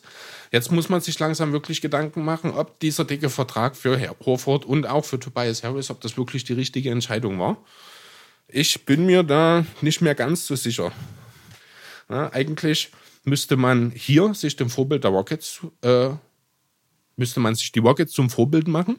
Also das ist dann eine Thematik, die wird natürlich im Sommer jetzt erst relevant und müsste versuchen, hier mehr Spacing für Simmons einfach zu generieren. So ein bisschen nach dem Beisp äh, Vorbild, wie es jetzt die Rockets mit dem Capella-Deal gemacht haben. Du brauchst um Simmons eigentlich ein Five-Out-System. Das kann man auch mit Embiid machen. Ja, aber dann ist eben Hofert der Falsche in diesem System. Das kannst du lösen, wenn du äh, zumindest teilweise, wenn du eben Vorgang Krugmatz reinnimmst und Hofert von der Bank kommen lässt, dann wird es aber nicht lange dauern, dass man die Frage stellt, wie teile ich denn die Minuten im Frontcourt noch auf? Da ist ein Harris, ein Horford, eine Embiid, die dann hauptsächlich auf den beiden großen Positionen die Minuten unter sich ausmachen. Da bleibt dann ein Mike Scott, ein Noven Pelly, dem man jetzt einen neuen Vertrag gegeben hat, vielleicht ein bisschen auf der Strecke. Kylo Quinn haben wir noch gar nicht erwähnt, der eigentlich als Backup-Sender geholt wurde. Da ist dann wieder das Thema Chemie wo man sich die Frage stellt, macht man sich damit nicht einfach wieder ein neues Thema auf? Hm. Ja, was ansonsten noch? Äh, die Sixers spielen die zweitwenigsten Pick and Rolls der Liga. Nur Houston mit seinem isolastischen Spiel macht da noch weniger. Ähm, dennoch haben sie, wie gesagt, die meisten oder fast, also die Top 3 in Assist Percentage. Ähm, das deutet so ein bisschen darauf hin, dass in Philly ein System gespielt wird, das man aus Miami, Cleveland und jetzt LA kennt die LeBron James Flow Offense, lass ihn einfach mal machen. Darauf ist vieles ausgelegt in Philadelphia. Natürlich hast du mit Simmons genau den richtigen Mann, der halt auch immer in der Lage ist, seine Mitspieler in Szene zu setzen. Aber auch hier, und da drehen wir uns wieder im Kreis, kommt das Thema Spacing wieder ins Rennen. Ja, und dann sind wir mehr oder weniger auch schon bei der Ta äh, Thematik, passen Simmons und Embiid zusammen. Da würde ich jetzt gerne erstmal deine Meinung hören. Wie siehst du die beiden als Tandem perspektivisch? Ähm, ich denke, selbst mit viel Spacing ist einer von beiden, je nachdem welches System man spielt, zumindest auf seine Fähigkeiten limitiert. Also baust du dieses Five-Out-System zum Beispiel auch mit Embiid auf, tust du Embiids größte Stärke mit dem Post eigentlich verhindern, größtenteils in diesem System. Bei Simmons wieder andersrum, er braucht den Platz, dadurch muss Embiid rausgehen. Sonst ist Simmons seine Stärke, außer im Fast Break vielleicht, verschwendet. Ja. Deswegen finde ich eigentlich, die beiden passen nicht zusammen, um zumindest, also es fun könnte funktionieren, aber vom Grundprinzip, wenn man beide, wenn man beide Spieler wirklich voll nutzen möchte, von der jeweiligen, von den jeweiligen Fähigkeiten, die jeweiligen Stärken voll ausnutzen möchte, dann passt es einfach nicht. Für wen von beiden würdest du dich dann entscheiden? Ich glaube, die Frage, auch wenn jetzt äh, die Spiele, die ich gesehen habe, wo ich reingeguckt habe, wo Embiid nicht da war, habe hab mir auch im Vorgespräch schon kurz gehabt, wo ich dir gesagt habe, dass ich die Offensive wesentlich schöner fand, wo nur Simmons auf dem Feld ist. Mhm. Allerdings denke ich einfach, dass du so ein Jahrtausend, Jahrhunderttalent, Jahrhunderttalent wie Embiid nicht abgeben darfst und dann schon eher auf den ich werf nicht außerhalb der Zone. Okay. Simmons ja, also weggeben ich, musst. Mhm. Also ich habe mir tatsächlich ja auch aufgeschrieben, dass schön, dass du genau dasselbe Wort benutzt hast. Äh, beides Jahrhunderttalente.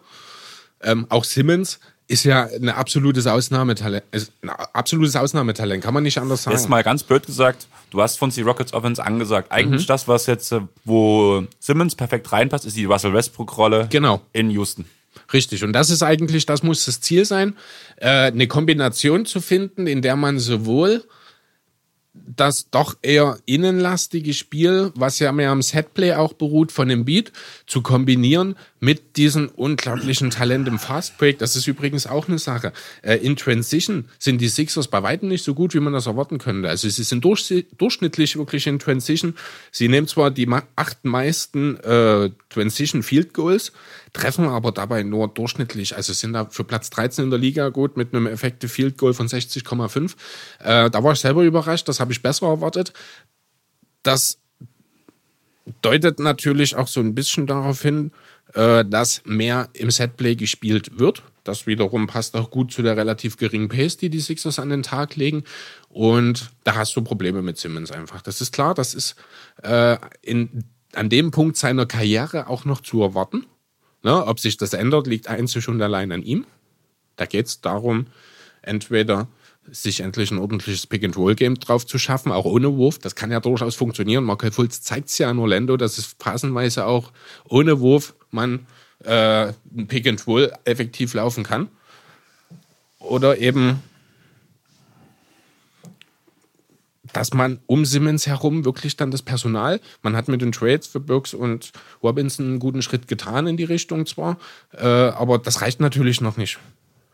Ja, das werden wir jetzt nicht mehr lösen können. Das wird dann wieder ein Thema äh, für den Sommer sicherlich. Äh, ich bin der Meinung, grundsätzlich die beiden, man kann zusammen viel erreichen. Wie viel liegt letztlich daran, äh, was der Coach auch systemtechnisch rausholen kann, dass da meines Erachtens nach aktuell viel noch wirklich über Simmons so ein bisschen auch ohne System gefühlt funktioniert, einfach aus seinem Gefühl heraus. Wofür er ja der richtige Mann ist, muss man auch nochmal sagen. Also, da ist er neben ähm, Chris Paul und dem LeBron James wahrscheinlich wirklich der beste Mann auch dafür. Ja, also ich will die Sache einfach noch nicht aufgeben. Wenn es tatsächlich irgendwann mal dazu kommen sollte, dass man die Entscheidung trifft, man muss den Kern aufbrechen, tendiere ich dazu, dass es wahrscheinlich tatsächlich eher Embiid treffen wird, den man wegtradet.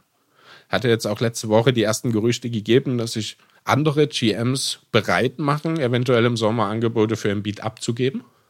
Glaube ich noch nicht dran, dass das passiert. Wäre auch zu früh, muss man ganz ehrlich sagen. Hier geht es jetzt erstmal darum, man hat einen unheimlich talentierten Kern. Die beiden sind 23 und 25. Man hat also auch keinen Stress. Beide sind lange gebunden. Äh, um die beiden herum muss man aufbauen. Allerdings hat man sich halt mit den Verträgen aus dem Sommer nicht unbedingt einen Gefallen getan, um dort jetzt besonders äh, gut reagieren zu können. Ja, Tja, was kann man machen jetzt in dieser Saison noch, damit das Ganze besser wird? So richtig viel weiß ich nicht. Ich würde einfach versuchen, das komplette System irgendwo, wenn man halt merkt, dass man mit dem System, wie man es jetzt derzeit hat, keinen Erfolg hat. Das Problem Irgendwie, ist, ich sehe kein System. Also das ist so richtig viel äh, ist da nicht. Also es wird zwar viel. Auch wenn du die Spieler nicht hast, aber was passiert, wie du bei, du hast bei einigen Spielern, die diese Saison explodiert sind, vor allem vom Dreier-Shooting, lass eine gewisse Anzahl von Rollenspielern nur noch Dreier im Training nehmen und danach probier eine Five-Out-Offense. Probier es einfach.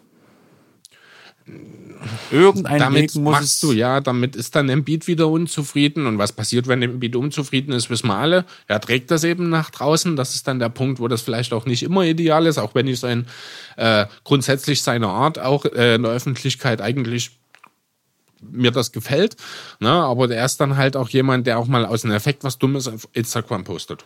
Und wenn du halt sagst, dass du ein, dass Josh Richardson eh der zweite Ballhändler Point Guard ist, dass mhm. du ihn zum ersten machst, Simmons irgendwo versuchst, die Minuten so weit mit Embiid zu staggern, dass sie nur möglichst wenig Zeit zusammen auf dem Feld sind, dass wenn Embiid dann zehn Minuten pro, pro Spiel halt eine Five-Out spielen muss und der Rest seiner Zeit, die restlichen 20 Minuten, er der einzige Chef ist und du um Simmons mhm. danach Jungs wie Alec Burks stellst oder so, die halt ein ja, bisschen.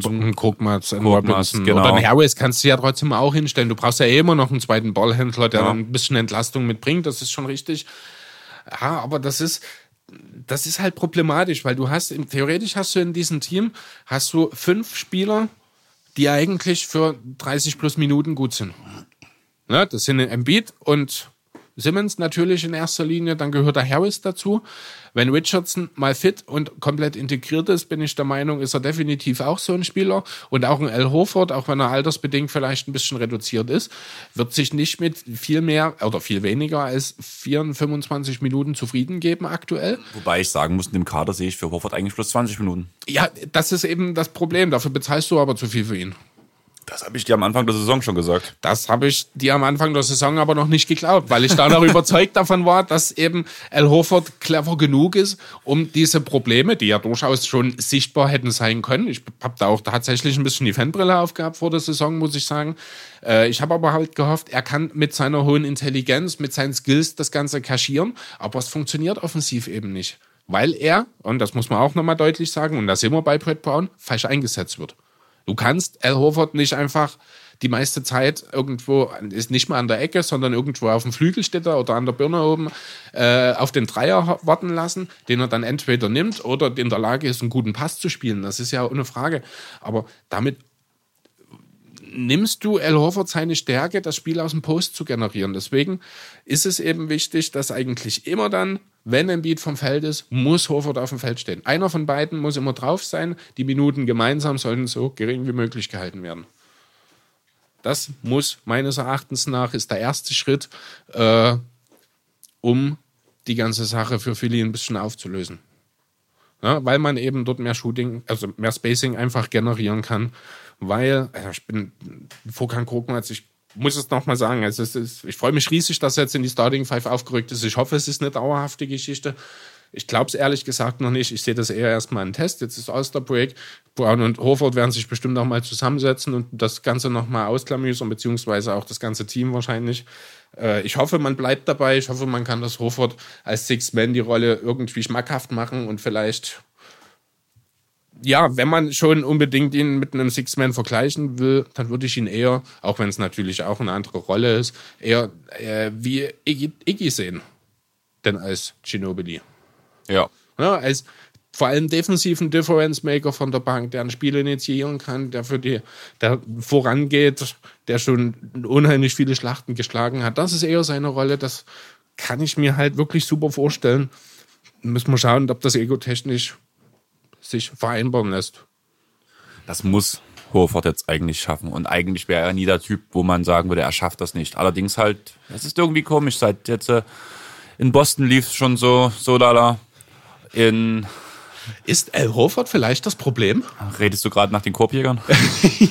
ich hab, Nein, wir wissen. Ist er, er nicht, ist es, genau. denke ich. Aber ich äh, glaube, es ist frustrierend, wenn du von einer Station zur nächsten kommst und dann genau das Problem wieder auftritt. Ja, zumal er ja, zumal das ja einer der Gründe war, wahrscheinlich auch, warum er sich von den Celtics abgesagt hat, weggesagt mhm. hat, ne? weil eben diese ganze Atmosphäre, diese Stimmung, weil das alles nicht so richtig ihm, ja, ihm gepasst hat, logischerweise kann ich nachvollziehen. Ja, jetzt kommt er nach Philadelphia und hat im Grunde genommen eins zu eins genau dieselbe Scheißsituation. Ein unheimlich talentiertes Team, das äh, Möglichkeiten hat theoretisch auf die Finals. Oh, und ich sehe sie aktuell auch nicht mal die zweite Runde erreichen. Ich habe es schon gesagt, aktuell wäre es ein Matchup mit den Heat. Und so wie sie sich aktuell präsentieren, gewinnst du zwei Heimspiele, verlierst vier Auswärtsspiele. Und bam, knallt der Dreier rein. Ja, wie in der Skills Challenge. ähm, soll ich dir Valentinsgrüße schicken wieder, damit du wieder Ja, bitte, munter mich etwas auf, ja. Der nächste Spieler sagt zu dir, I would trade everyone for you. Das kann nur LeBron James sein. Genau. Und guck dir dieses schöne Lächeln an auf diesem Bild. Herrlich. Sehr schön. Also, würde ich sagen, lassen wir Phil jetzt sein und ja. würden sagen, wir springen einfach direkt zum nächsten Thema. Aber vorher hast du für mich was vorbereitet, oder? Ja, genau so ist es. Und zwar habe ich eine kleine Schnellfragerunde für dich vorbereitet, zehn Fragen an der Zahl. Äh, ja, man kennt das ja mittlerweile. Nicht lange nachdenken, hau mir einfach die erste Antwort rein, die dir in den Sinn kommt dazu. Wir gehen es dann im Nachhinein einfach nochmal durch und schauen mal, was du so geantwortet hast. So, dann fangen wir doch direkt an. Frage Nummer eins. Bam Adebayo oder Steven Adams? Bam. Okay. Son Gohan oder Son Goten? Gohan natürlich. Gut. Unter allen aktuell aktiven Spielern, wer nimmt für dich den entscheidenden Dreier zum Sieg? Marcus Smart. Okay, sehr interessant. So, die ist ein bisschen komplexer, die Frage. Ähm, entweder einen Titel für die Clippers in den nächsten beiden Saisons, also diese oder nächste Saison, und Kawhi und PG verlassen nach diesen beiden Jahren die Clippers, oder kein Titel in diesen beiden Jahren und eine langfristige Verlängerung von beiden. Ich will die Titel. Du willst, also Titel jetzt und dann sollen sie wieder gehen. Lieber so. Okay. Ganzfeldpresse oder Zonenverteidigung? Wie bitte? Ich hab's nie verstanden. Ganzfeldpresse oder Zonenverteidigung? Zone. Zone, okay. Maskottchen oder Cheerleader? Maskottchen. Okay, wer wäre denn deiner Meinung nach ein Spieler, der an einem All-Star Saturday einen Triple holen könnte? Also Skills Challenge, Slam Dunk Contest und Dreier Contest gewinnen kann. Patrick Beverly. Aha, gut. Heute Abend, Team LeBron oder Team Janis? Wer macht's? LeBron. Okay. Leider. Und wer gewinnt den Kobe Bryant Award? Kawhi. Obwohl, nee, da spielt nie genug, aber ich hab's gesagt. Jetzt hast du es gesagt, ja. Ganz gut, ja, genau. So, und letzte Frage noch. Bisherig, bisher das All-Star Weekend, Top oder Flop? Durchschnitt. Durchschnitt. Alles klar. Gut. Dann waren das auch schon zehn Fragen. Dann gehen wir sie mal durch. Frage Nummer eins. Bam Adebayo oder Steven Adams? Kam ziemlich schnell, Adebayo. Hm, Du weißt, dass ich auf dem Hype bin, auf dem Hype-Train. Ja. Und Willst du es trotzdem noch kurz erläutern? Also ich hätte vielleicht ganz kurz, ich hätte genauso entschieden. Beweglicher, jünger, entwickelt sich noch weiter. Besserer Systemspieler, fängt an Dreier zu werfen, wie gesagt, soll er ja, Ja, das auch. macht ja Steven Adams jetzt auch. Ja, den einen. Aber was für einer und wie Ja. cool er den gefeiert hat. Wo coole Dreier feiern, können wir später noch reden. Okay. Da gibt's auch noch was beim Osterweekend, Ja. was schön war. Okay, also Adebayo, gut. Äh, Son Gohan oder Son Goten? Hast du dich für Gohan entschieden? Ich war schon immer der Gohan-Fan. Ja, ich würde da genauso mit dir gehen. Ich war schon immer ein großer Fan äh, des großen Sayaman. Ja gut, das sind dann, so- das sind dann so die Schandtaten, aber genau, der hat mich total mitgenommen damals immer. Ähm, okay. Jo. Markus Smart als derjenige, der den Klatschdreier für dich zum Sieg nimmt. Das musst du mir erklären. ähm, ich glaube auch, irgendwie war das bei den Korbjägern, irgendwie kam das mal und irgendwo habe ich das schon mal genau diese Frage und da wurde auch mit Smart und irgendwie so aus einem Affekt heraus, weil ich habe halt wirklich versucht, auf alle, Ant äh, auf alle Fragen so schnell wie möglich zu antworten, ohne darüber nachzudenken und ich schätze mal aufgrund dieser Sache im Kopf so Smart. Okay. Und klar, man könnte jetzt äh, Curry oder so sagen, es sind halt alles Spieler, die halt hochprozentigen Dreier treffen, die immer dir einen Dreier geben können. Auch CP3 wäre so ein Kandidat dafür, den man immer wieder nehmen kann. Also zumindest der tougheste, der da null drüber nachdenkt, ist das jetzt der entscheidende oder der erste Dreier, ist smart, da gebe ich recht. Und, Okay, ja. Ist, hast du nicht ganz unrecht, das stimmt. Ähm, und so schlecht wirft er sie ja auch nicht. Ja, vor allem hat er die Eier, um die Würfe auch wirklich zu nehmen. Es muss, das ist ja meistens oder weniger eine Frage dann wirklich des Talents an der Stelle, sondern der Einstellung, diese Würfe zu nehmen, ohne dich davon beeinflussen zu lassen. Und da ist Marcus Smart natürlich ganz vorn dabei. Da gebe ich dir recht. Äh, ich würde gern einfach mal einen Namen, den ich so in der Form nicht erwartet hätte, der aber rein von den Quoten äh, wirklich überragend hier ist. Und zwar, das ist Landry Shamet. Ja, da hat die letzte Zeit jetzt ordentlich Gas gegeben. Laut NBA.com Stats in Klatsch-Situationen 5 von 5 Dreier in dieser Saison. Ich glaube, die habe ich alle live gesehen. Ich glaube, die hast du mir auch alle schon mal bei 2K um die Ohren gehauen. Alle fünf. Aber nicht mit Shamet.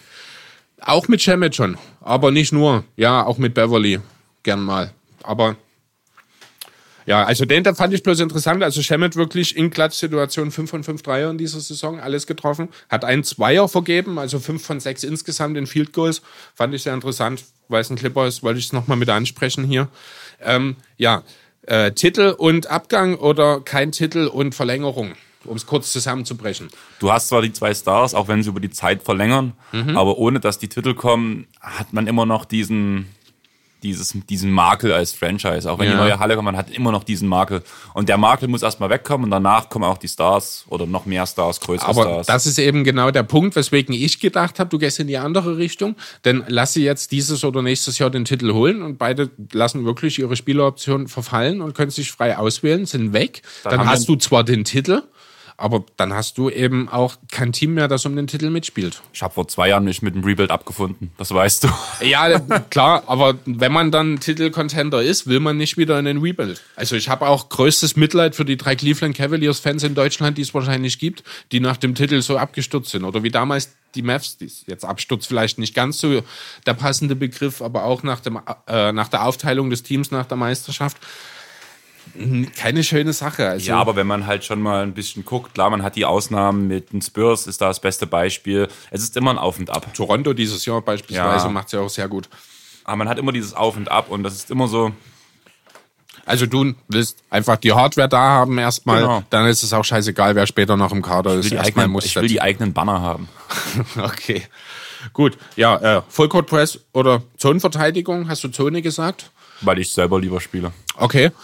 Ich, also Nick Nurse hat ja die Vollcourt-Presse in, äh, in dieser Saison oder in den letzten beiden Jahren wieder ja fast schon salonfähig gemacht. Ein sehr effektives Mittel. Ist natürlich immer eine Frage, in welcher Situation. Du brauchst äh, gegen ein gutes Dreierteam brauchst du keine Zonenverteidigung spielen, weil dir das dann natürlich nichts hilft. Dafür kannst du dort dann mit der Presse entsprechend gut ag- agieren.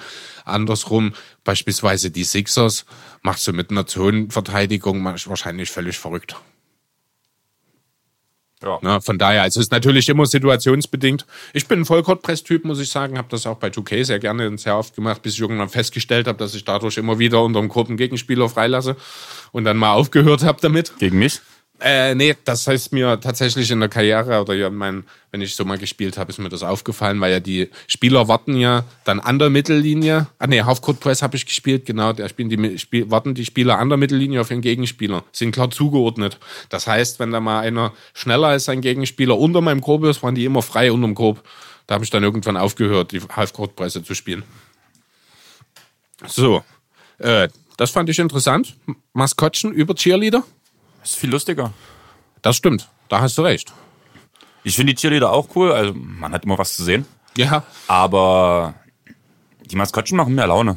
das stimmt. Der, der Unterhaltungswert ist höher. Momentan ist bei mir, wenn ich am ehesten was am Pausenprogramm weglassen würde, wäre es diese Dunking-Teams, einfach weil es jetzt mittlerweile Oh ja, ausgelutscht das, ist. Diese, ja, hier auf den Trampolin, die Genau. sich dann dreimal den Ball zuspielen. Ja, das ist, das Die hat man alles Maskottchen tun sich gesehen. immer wieder was Neues einfallen lassen. Klar, wiederholt sich auch viel, aber da ist noch eine gewisse Abwechslung dabei. Ja. Die Cheerleader haben immer neue Shows, größtenteils. Also ich würde, könnte mich jetzt nicht sagen, das, wenn ich jetzt Basketball gucke, wenn ich NBA gucke, das haben die schon mal getanzt. Nee, die kommen immer mit neuen Kommen immer Choreos. mit neuen. Sachen. Ist auch mal wieder was Neues zu sehen.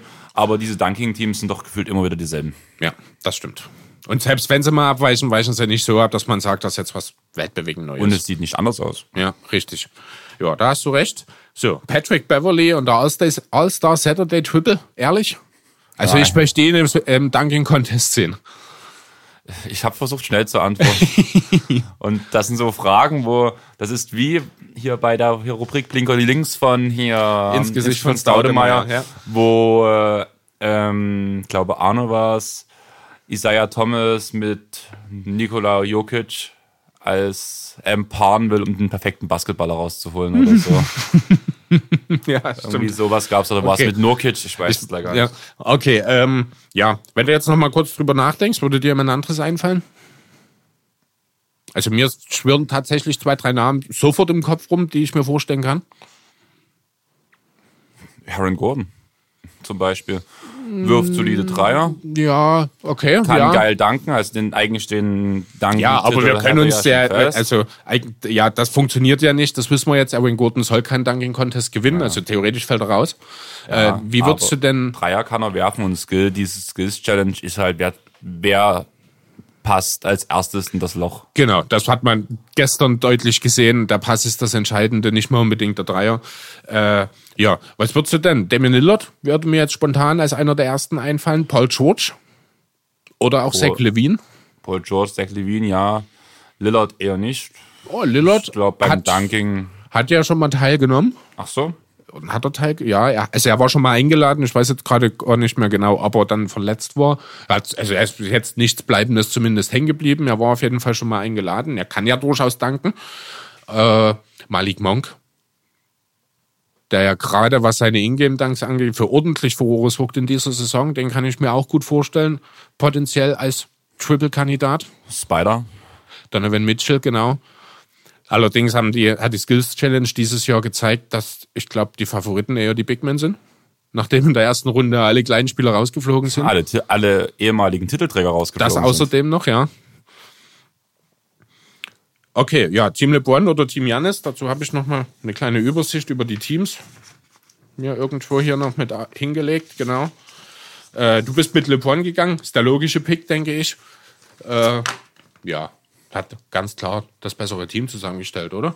Ja, aber das, also, das haben ja auch schon die Korbjäger gesagt. Ähm, Janis hat, glaube ich, die Spieler zusammengeholt, die mehr Biss haben, die das Spiel ernster nehmen. Du hast halt bei Team LeBron, du hast LeBron, der das, glaube ich, so ein bisschen so lala hin und her spielt. Mhm. Du hast Kawhi, der das so ein bisschen so lala herspielen wird. Du hast halt, ich kann es mir ja nochmal kurz zeigen, was noch für alle Spieler mit drin sind. Dort drüben Luka Doncic, viel Witz dabei, hat auch in der Skills Challenge gezeigt, so, naja, bla, blub. So, Trey Youngs selber so ein bisschen schön spielt. Du hast so die schönen Spieler und an der anderen Seite hast du halt mit Bam, der immer voll Gas gibt. Butler. Ganz klar. Hast du gehört, äh, ganz kurz, entschuldige, wenn ich äh, dir ins Wort falle, habe ich vorhin erst noch in Social Media gesehen, da gab es ein kleines Video zum Thema All-Star One-on-One-Tournament, äh, wurde Bam Adebayo gefragt, gegen wen er denn spielen möchte. Hat er sofort geantwortet, Jimmy Butler. Mhm. Warum? Cost Jimmy ist Trash. Jimmy ist Müll, hat er gesagt. Größtes Lachen bei den Journalisten. Ich fand es so super, zeigt auch nochmal die, die, äh, das Teamkonstrukt dort, wie die miteinander umgehen, dass das alles auch Kumpels sind. Fand ich sehr schön, wie er dort wirklich furztrocken raushaut. Kost Jimmy's Trash. Fand ich super. Vor allem bin ich gerade total falsch. Ach nee, doch nicht, nein, alles gut, alles gut. Alles gut. Ich habe gerade, weil ja hier unten bei den Second Round und Starter gedreht sind. Ich sehe es auch gerade. Aber ja. ich habe es durch Zufall richtig gemacht, trotzdem. Ja. Zugeordnet.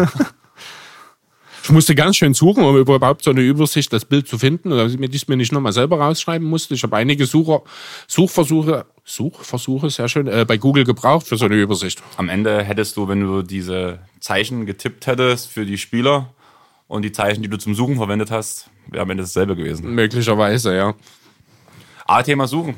Ich habe dir es schon erzählt, auch nur für euch. Ich habe versucht heute beim Handy über den Drucker zu drucken. das hat mir sogar auf dem Handy angezeigt, dass es druckt, aber mein Drucker hat das nicht so gesehen, dass der was drucken muss. Ja, Drucker sind die größten Schweine unter den elektronischen Geräten. Ich habe es danach auf dem Laptop installiert, äh, wieder rübergezogen, vom Laptop gedruckt, kein Problem. Funktioniert alles, aber ja. Aber so, genau. du hast noch eine Frage haben wir noch, also zwei haben wir noch, die äh, einer, der Kobe Bryant Award All-Star-Game MVP, wurde jetzt Adam Silver ja äh, diese Woche auch bekannt gegeben, wird zum Kobe Bryant Award umbenannt. Fand ich nochmal eine sehr schöne Geste. Das nochmal am Rande. Du hast jetzt Kawhi Leonard als All-Star-Game MVP genannt. Das würde ich jetzt einfach mal so tun, als hättest du das nicht getan. Weil er zehn Minuten das spielen muss. Wahrscheinlich, ja. Also ich, das ist tatsächlich war einer der letzten, an die ich gedacht hätte in dem Zusammenhang. Aber All-Star-Game MVP ist auch immer schwer zu predikten. Ich glaube, ich würde mit Luca gehen, weil er hat sich das ganze Wochenende zurückgenommen. Muss man mal so deutlich sagen. Wir werden dann nochmal über die einzelnen äh, Events vom All-Star Game, äh, All-Star Weekend sprechen. Äh, ja, mein Tipp wäre Luca. Wen nimmst du? Mhm. Jetzt mal von Kawhi abgesehen. Siakam wäre ja. interessant, ja. Mhm. Dafür setzt aber natürlich voraus, dass das Team Janis dann hier auch die Gelegenheit hat, das Spiel zu gewinnen. Das sehe ich nicht, muss ich deutlich sagen. Also muss ich ehrlich sagen, vielleicht gewinnen die mal eins dieser vier Segmente, dieser drei Segmente, wie auch immer. Aber alles in allem, ja, ist das Team LeBron einfach viel, viel besser aufgestellt, muss man so deutlich sagen. Gut, ja. Und dann hat man als letztes das bisherige All-Star-Weekend Top oder Flop, hast du Durchschnitt genannt.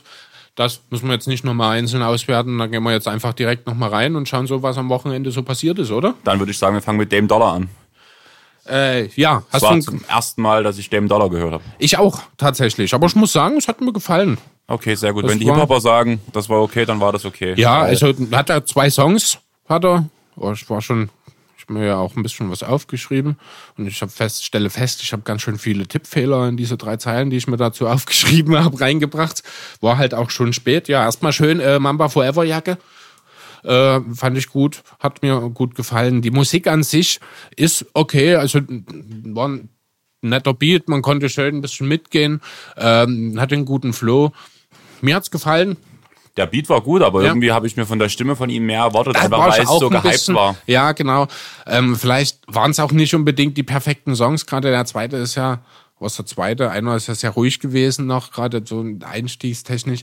Äh, aber so insgesamt muss ich sagen, war gut, hat mir gefallen. Ich war ein bisschen irritiert, er ist ja verletzungsbedingt nicht dabei. Klar, kann man dann deswegen trotzdem auftreten. Muss ist halt nochmal was anderes, als wenn man Leistungssport macht. Aber er hat ja nun gerade so den Einstieg, die erste, ich glaube, anderthalb Minuten, wo er bloß sein äh, Refrain im Hintergrund liefen, laufen ließ, hat er ja auf dem Tisch dann quasi getanzt. Ja, aber ja auch nicht jetzt. Äh ja, wird keine besonders große Verletzung gewesen sein, aber ich habe mich ein bisschen an Jimmy Butler erinnert gefühlt. Vielleicht hat Dame auch einfach keinen Bock gehabt zu spielen, um ehrlich zu sein gerade. Ja, aber die haben ja auch schon gesagt, dass Lillard nicht lange aushält, weil die Verletzung nicht ähm, ja. schlimm ist. Ich glaube, zwei Wochen haben die jetzt gesagt. Ja. Äh, ja, genau, deswegen konnte er es dem Dollar trotzdem auftreten. Er zeigt ja auch, er ist ja da, er ist ja präsent am Osterweekend. Also wird schon sicherlich was sein. Ja. Gut. Äh, Rising Stars Challenge. Dein erster Eindruck? Langweilig. Ja, ein bisschen mehr. Ne? Mhm. Vor allem das letzte Viertel. Mit seinen vielen. Also ich muss tatsächlich sagen, ähm, das Spiel war ja lange relativ ausgeglichen. Ich bin dann im letzten Viertel kurz eingeschlafen und als ich wieder aufgewacht bin, war das Spiel entschieden. Da war das Team World auf einmal mit 20 vorn. Hinten. Hinten.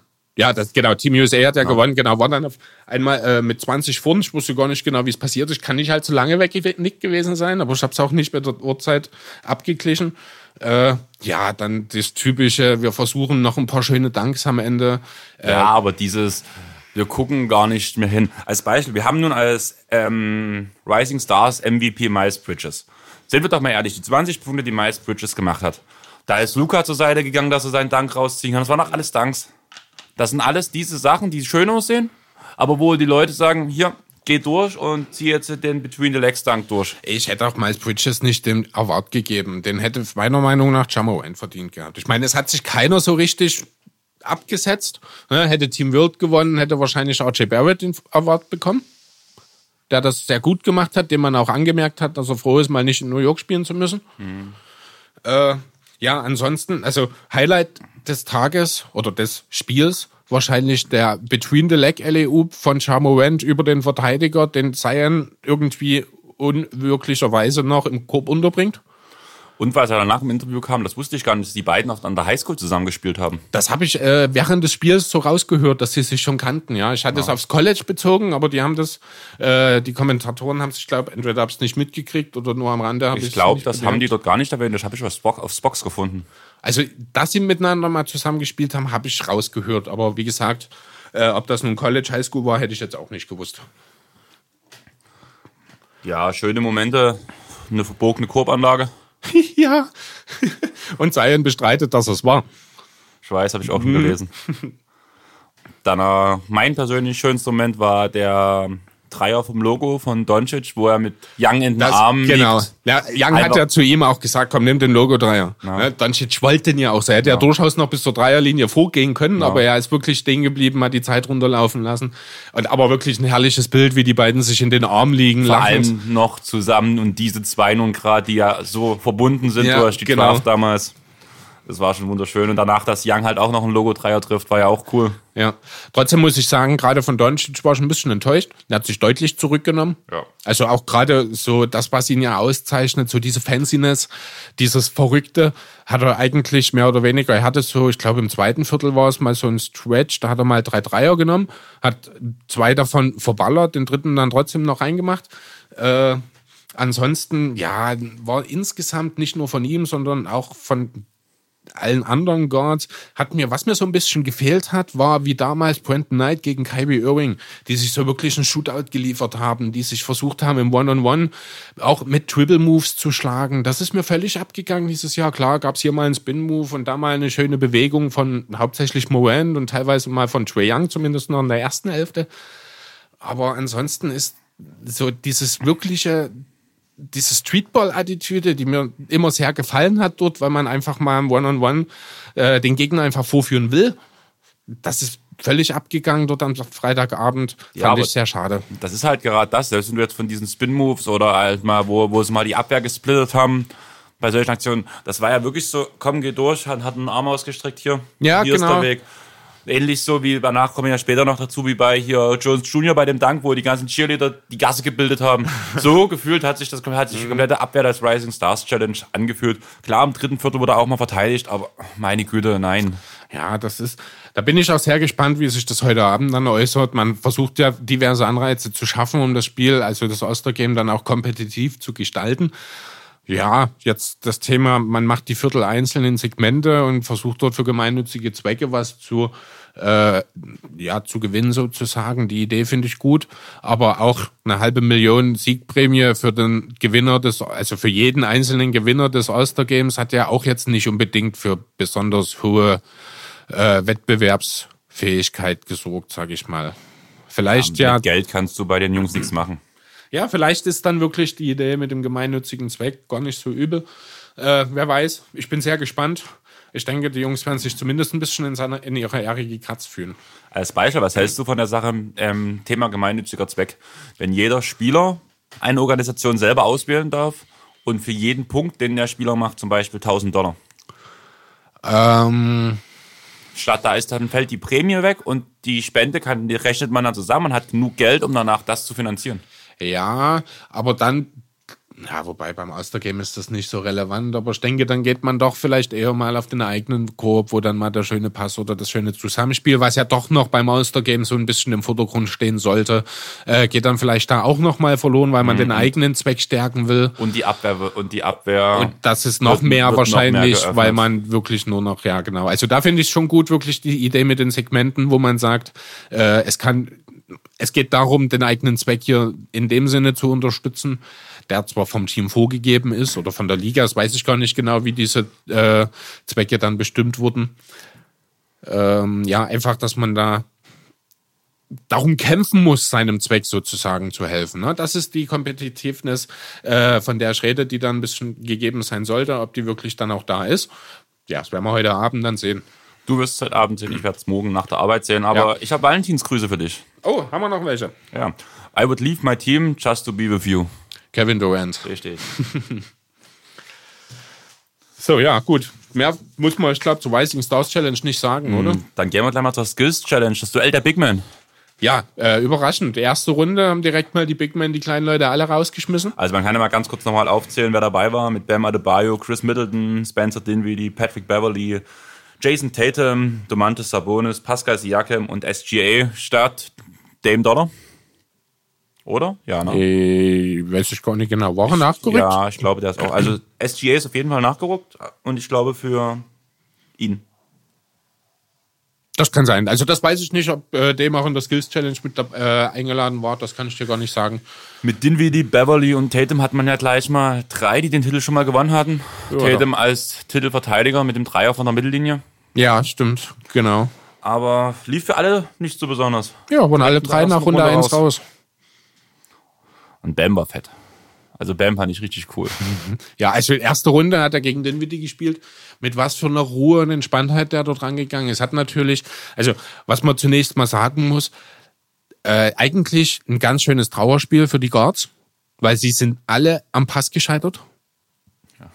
Also allgemein, Also- wenn jemand rausgeflogen ist äh, in irgendeinem Duell, dann war es fast immer wegen dem Pass. Nur ich glaube im Finale war es dann wirklich der Dreier, der entschieden hat.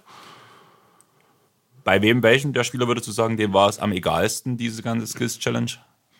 Am egalsten. Ja. Also eigentlich Dinwiddie und Tatum hatten nicht so richtig. Ich fand Beverly. Beverly hast du richtig gesehen, Bever- nur am. Lachen und so übelst entspannt, so lang gejoggt und sowas. Der hat zwar Spaß gehabt dabei, Ja. aber das war so, wenn man halt ihn sonst kennt und wie er ist. Ja, deswegen ja, für ihn ist es vielleicht auch mal, vielleicht ist das ja ein ganz cooler Typ, wer weiß. Ich musste halt, ich musste halt wirklich lachen, so wie er, dann hat er immer bei diesen Pässen, guckt man ja von hinten dadurch. Und du siehst die ganze Zeit bloß, wie Beverly die Pässe spielt und nach jedem verkackten Pass das Grinsen breiter wurde. Ja, gut, aber darum geht's dann natürlich auch. Äh, ich hatte, die Jungs sollen Spaß haben, gerade die Skills Challenge. Ich finde es immer noch mit am coolsten. Das dauert nicht so lang, es macht Spaß zuzugucken. Und gerade durch solche Aktionen, wie wir in Chris Middleton sich selber ans Bein kribbelt. Ja, das muss man halt dann auch erst mal so hinbekommen, ne? War halt cool. Am Ende stand halt Sabonis gegen äh, Bam im Finale. genau. Und die haben dann ein paar Dreier geworfen, bis Bam. Ja, drei Sieg Dreier waren es, genau. Also erstmal haben sie fünf Dreier, ne, sechs Dreier zusammen verworfen, bis dann Bams erster. Dabei haben sie sich sogar, Bams zweiter wäre ja schon reingegangen, aber den hat Sabonis getroffen und deswegen ist er nie reingefallen. Aber dann danach hat er noch reingemacht, Bams seinen dritten und hat damit den ersten, den ersten Titel für die Heat, die ja als Team Triple-Chancen hatten und sich auch ausgerechnet hatten eigentlich vor dem Turnier oder vor dem Tag besser gesagt. Äh, ja, hat er den ersten Heat-Titel geholt. Den Dwayne Wade hat's gefreut, hat man schön gesehen nach dem Spiel.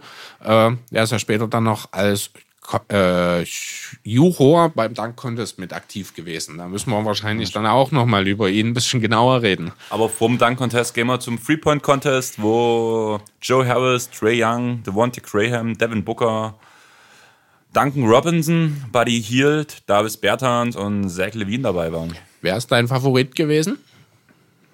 Ist im Booker. Nachhinein immer schwer zu sagen, ne? Booker hätte ich jetzt so gesagt am Anfang. Jo. Ich war nicht so auf dem Young-Hype wie alle. Ich auch nicht. Also mein Tipp, meiner war Davis Bertans.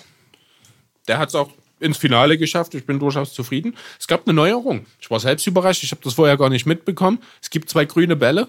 Ja, die wusste ich. Link, Also links, wusste ich. und, li- links und rechts vom mittleren Rack für drei Punkte. Mountain Dew Shot oder wie auch immer die Das den genannt halt, haben. Also ganz ehrlich, wenn wir jetzt gerade bei dem Thema sind. Die meisten Sponsoren in der NBA, die irgendwas mit Essen oder zu trinken zu tun haben, das hat wahrscheinlich kein NBA-Spieler jemals getrunken, weil Mhm. er sonst beziehungsweise nimmt einen Schluck für die Werbung und spuckt's aus. Wahrscheinlich, ja. Also ganz ehrlich. Also klar, die bezahlen vielleicht auch um einiges mehr, als wenn du danach irgendeinen Bio-Trink nimmst oder sowas. Ja, natürlich. Aber das wäre doch viel passender und das ist danach auch die, da wären wir wieder bei dem Punkt Vorbildwirkung. Mm, Aber das sind alles äh, Werbeverträge. Also Mountain Dew ist ja nicht neu eingestiegen. Die haben ja schon seit Jahren sind die sehr eng verwoben mit äh, der NBA. Nicht nur, also rein marketingtechnisch, auch äh, Sprite beispielsweise. Ja, es sind halt die Unternehmen, die das meiste Geld wahrscheinlich. Ich glaube, die gehören sogar, ist beides Coca-Cola Company, wenn mich nicht alles täuscht. Also Mountain Dew bin ich mir nicht sicher, Sprite auf jeden Fall. Äh, ja, man, das ist halt, ist halt ein Geschäft. Es ist alles wirtschaftlich. Da machst du nun mal mit dem kleinen Biobauer um die Ecke, machst du nun mal keine Einnahmen.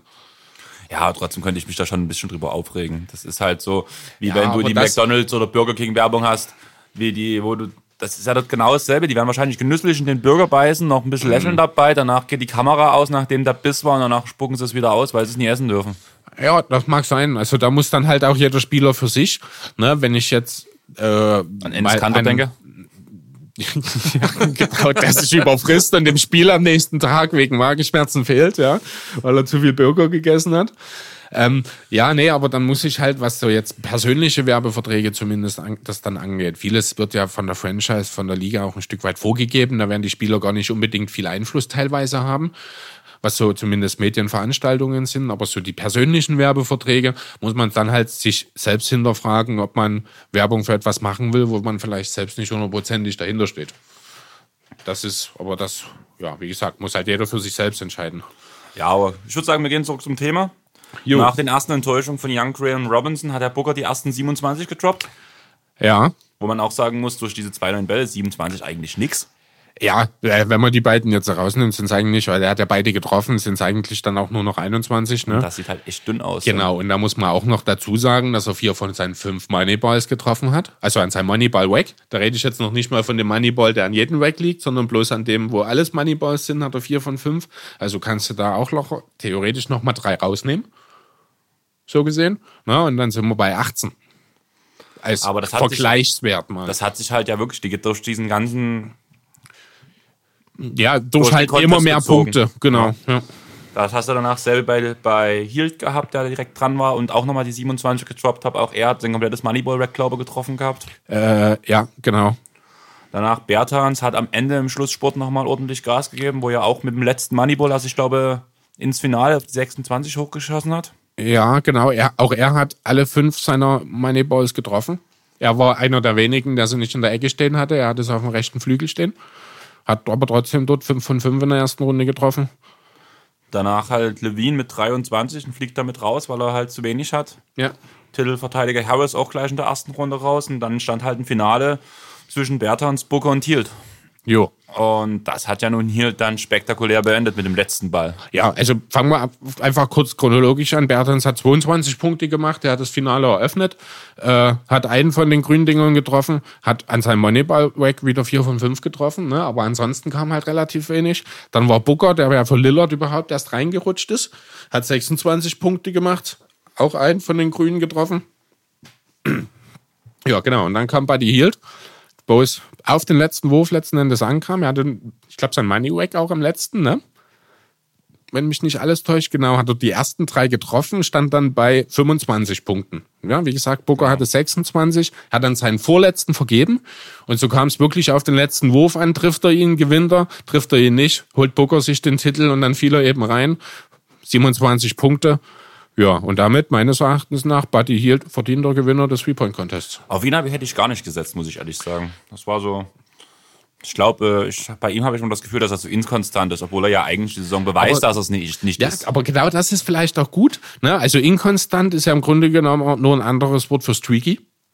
Ne? Und wenn du einen guten Streak erreichst, erwischst, ne? also ich glaube, es gibt kaum was Einfacheres, rein von der Mechanik meine ich an der Stelle natürlich, äh, als dich hinzustellen und fünfmal dieselbe Bewegung zu machen, drei Meter weiter zu gehen, fünfmal dieselbe Bewegung zu machen. Gerade dort kannst du, wenn du streaky bist und wenn du gut drauf bist, äh, natürlich durchaus auch Vorteile haben dann. Da tun dir aber danach diese grünen Bälle entgegen so ein bisschen setzen, weil die ja einfach mal einen Meter weiter hinten stehen.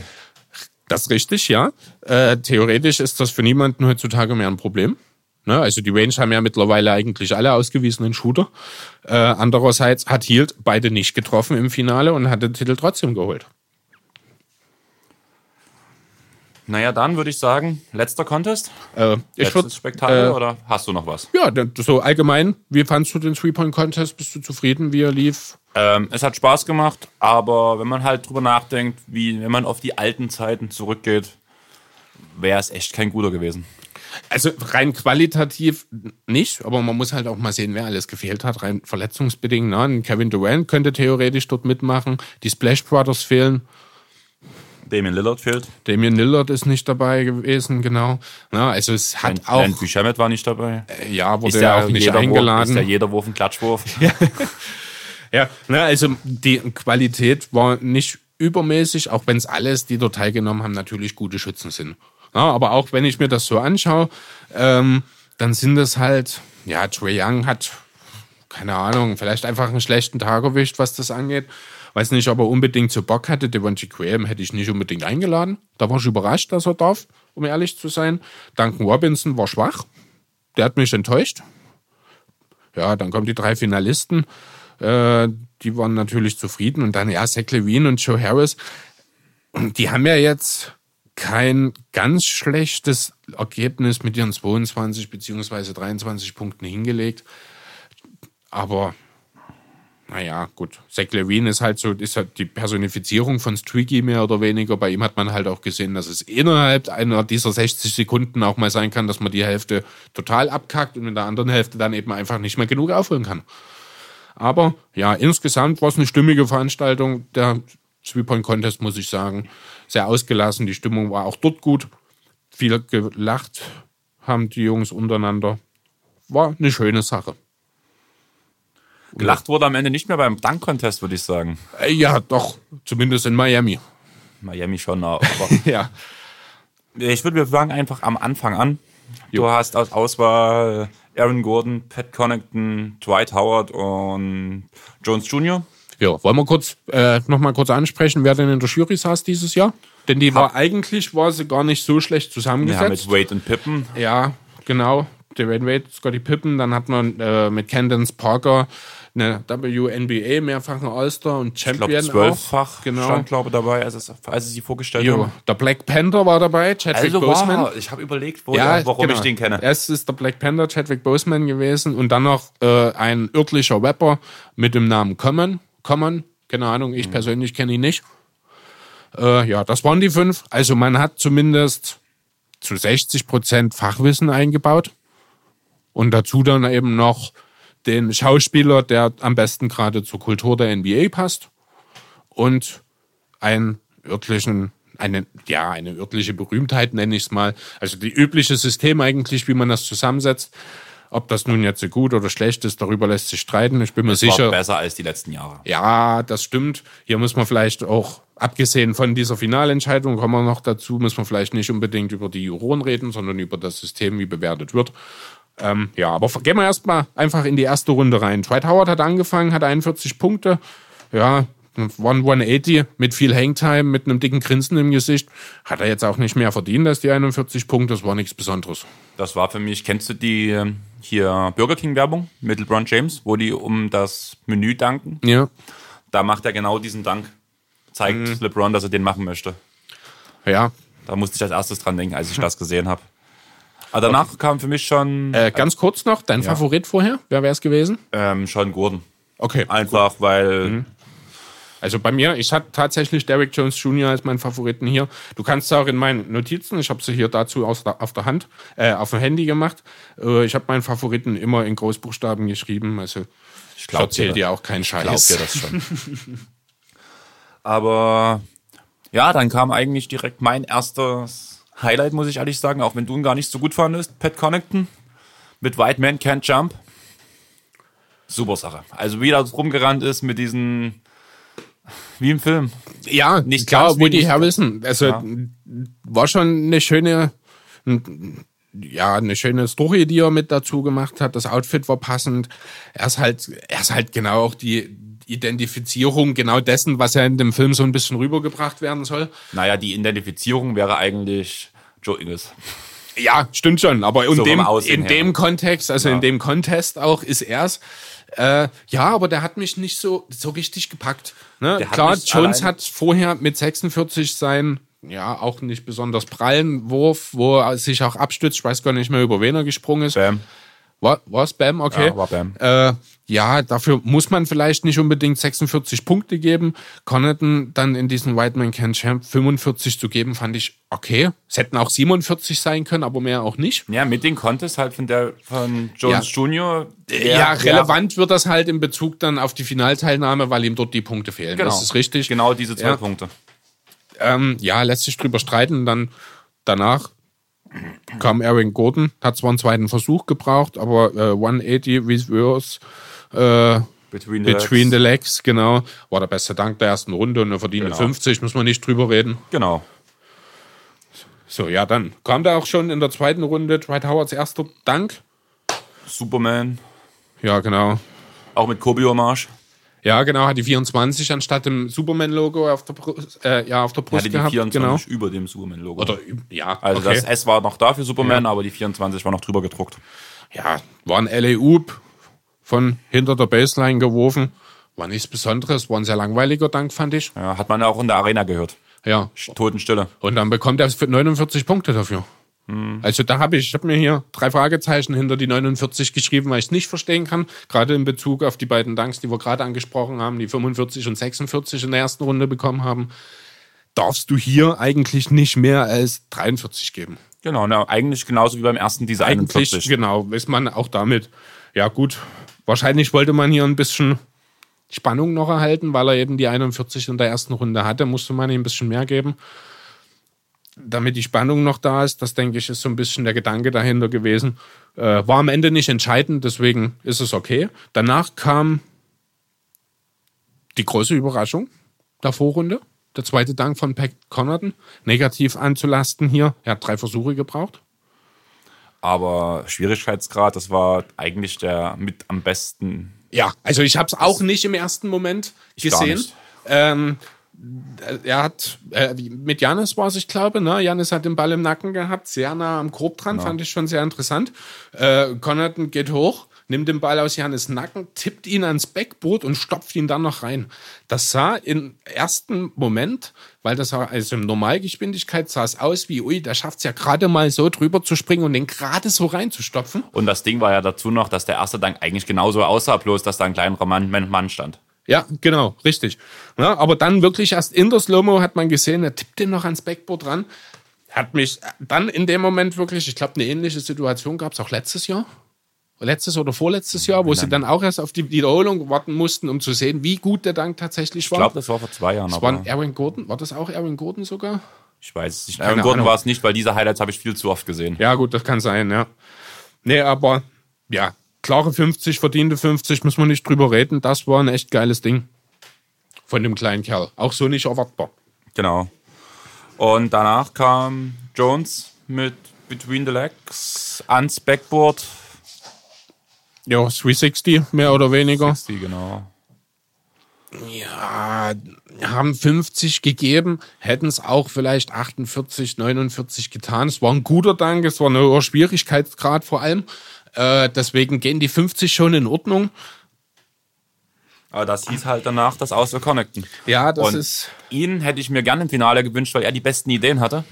Und wenn das die zwei Vorrunden-Danks waren, hätte mich echt interessiert, was er fürs Finale Das stimmt, hat. ja. Das ist natürlich nochmal sehr, also leider, das werden wir natürlich leider jetzt nicht mehr erfahren. Vielleicht ja nächstes oder übernächstes Jahr kommt er mal wieder. Ja, schade für ihn. Trotzdem muss ich sagen, ist es schon okay. Jones hat zwei gute Danks gebracht, ist zu Recht im Finale. Ähm, das ist hier. Wie gesagt, zu Recht sehe ich gar nicht so sehr, ja, zu, Recht, zu Recht im Sinne von, er hat zwei Danks gezeigt, die eines Finales würdig sind. Genau. Sagen wir so, dass jetzt die Umstände mit dem Ver Punktevergabe für Connaughton da ein bisschen zweifelhaft sind, will ich da gar nicht weiter drauf eingehen. Die Danks, die er gezeigt hat, sind finalwürdig. Das will ich damit nur sagen. Gilt natürlich in noch viel extremerer Weise für Erwin Gordon, der auch in der zweiten Runde noch mal ein Wahnsinnsding und eine verdiente 50 rausgehauen hat. Äh, ja, da hat er den Rapper Chance, den ich auch nicht persönlich kenne, der aber mehrmals als Dame und der wohl, ich glaube, auch bei einigen Danks hergehalten hat, als gefühlt bei jedem Dank Ja, von Aaron genau. Gordon. Ja, genau, hat den äh, fast unter den Korb gestellt. Gordon kommt aus der Ecke, macht einen 180 unterm Korb durch, also auch reverse, dreht dann seinen Oberkörper so in der Luft quasi um und stopft ihn beidhändig rein. Sah richtig geil aus, hat mir wirklich sehr gefallen. Da habe ich echt mit offenem Mund dagestanden. Klare 50, verdienter, verdiente 100 Punkte nach der ersten Runde. Müssen wir nicht drüber reden. Damit waren dann eben Jones Jr. und äh, Erwin Gordon im Finale, haben sich einen schönen Dank aufgeliefert. Ah, dann habe ich gleich mal eine Frage. Was haben diese drei TikTok-Weiber dort zu suchen gehabt? Die sollten nur ablenken, ich glaube, keine Das Ahnung. war von was ablenken? Von der Show? Naja, die haben währenddessen. Getanzt. Naja, nee, also die sind ja auf der anderen Hälfte des Felds gewesen und äh, die haben irgendwas vorbereitet oder so. Oder vielleicht sind das irgendwelche Freunde, die mal einen schönen Auftritt haben sollten. Also es sind ja eher irgendwelche TikTok-Stars, wie auch immer. Also TikTok ist ja, soweit ich weiß, sowas wie Instagram. Ich glaube, das ist irgendwie sowas, wo du mit Musik relativ viel machst. Okay, also keine Ahnung, hab da. Doch, ich habe neulich mal was von TikTok gesehen. Da ging es äh, um Alfonso Davies, Fußballer vom FC Bayern, 19-jähriger Kanadier. Der ist da sehr aktiv und auch sehr lustig unterwegs. Da habe ich mal eine Compilation von ein paar Videos von ihm gesehen. Vorher wusste ich, ich glaube nicht mal, dass es TikTok gibt. Von daher, keine Ahnung. Ja, das ist das neue coole Ding von den Kiddies. Ach so, also Wir sind das so alt für. Snapchat von gestern. Genau. Ja, mal sehen, was es morgen dann ist. Ja, gut. Also im Finale hat man erstmal schön jede Menge 50s rausgehauen. Meistens auch verdient, muss ich sagen.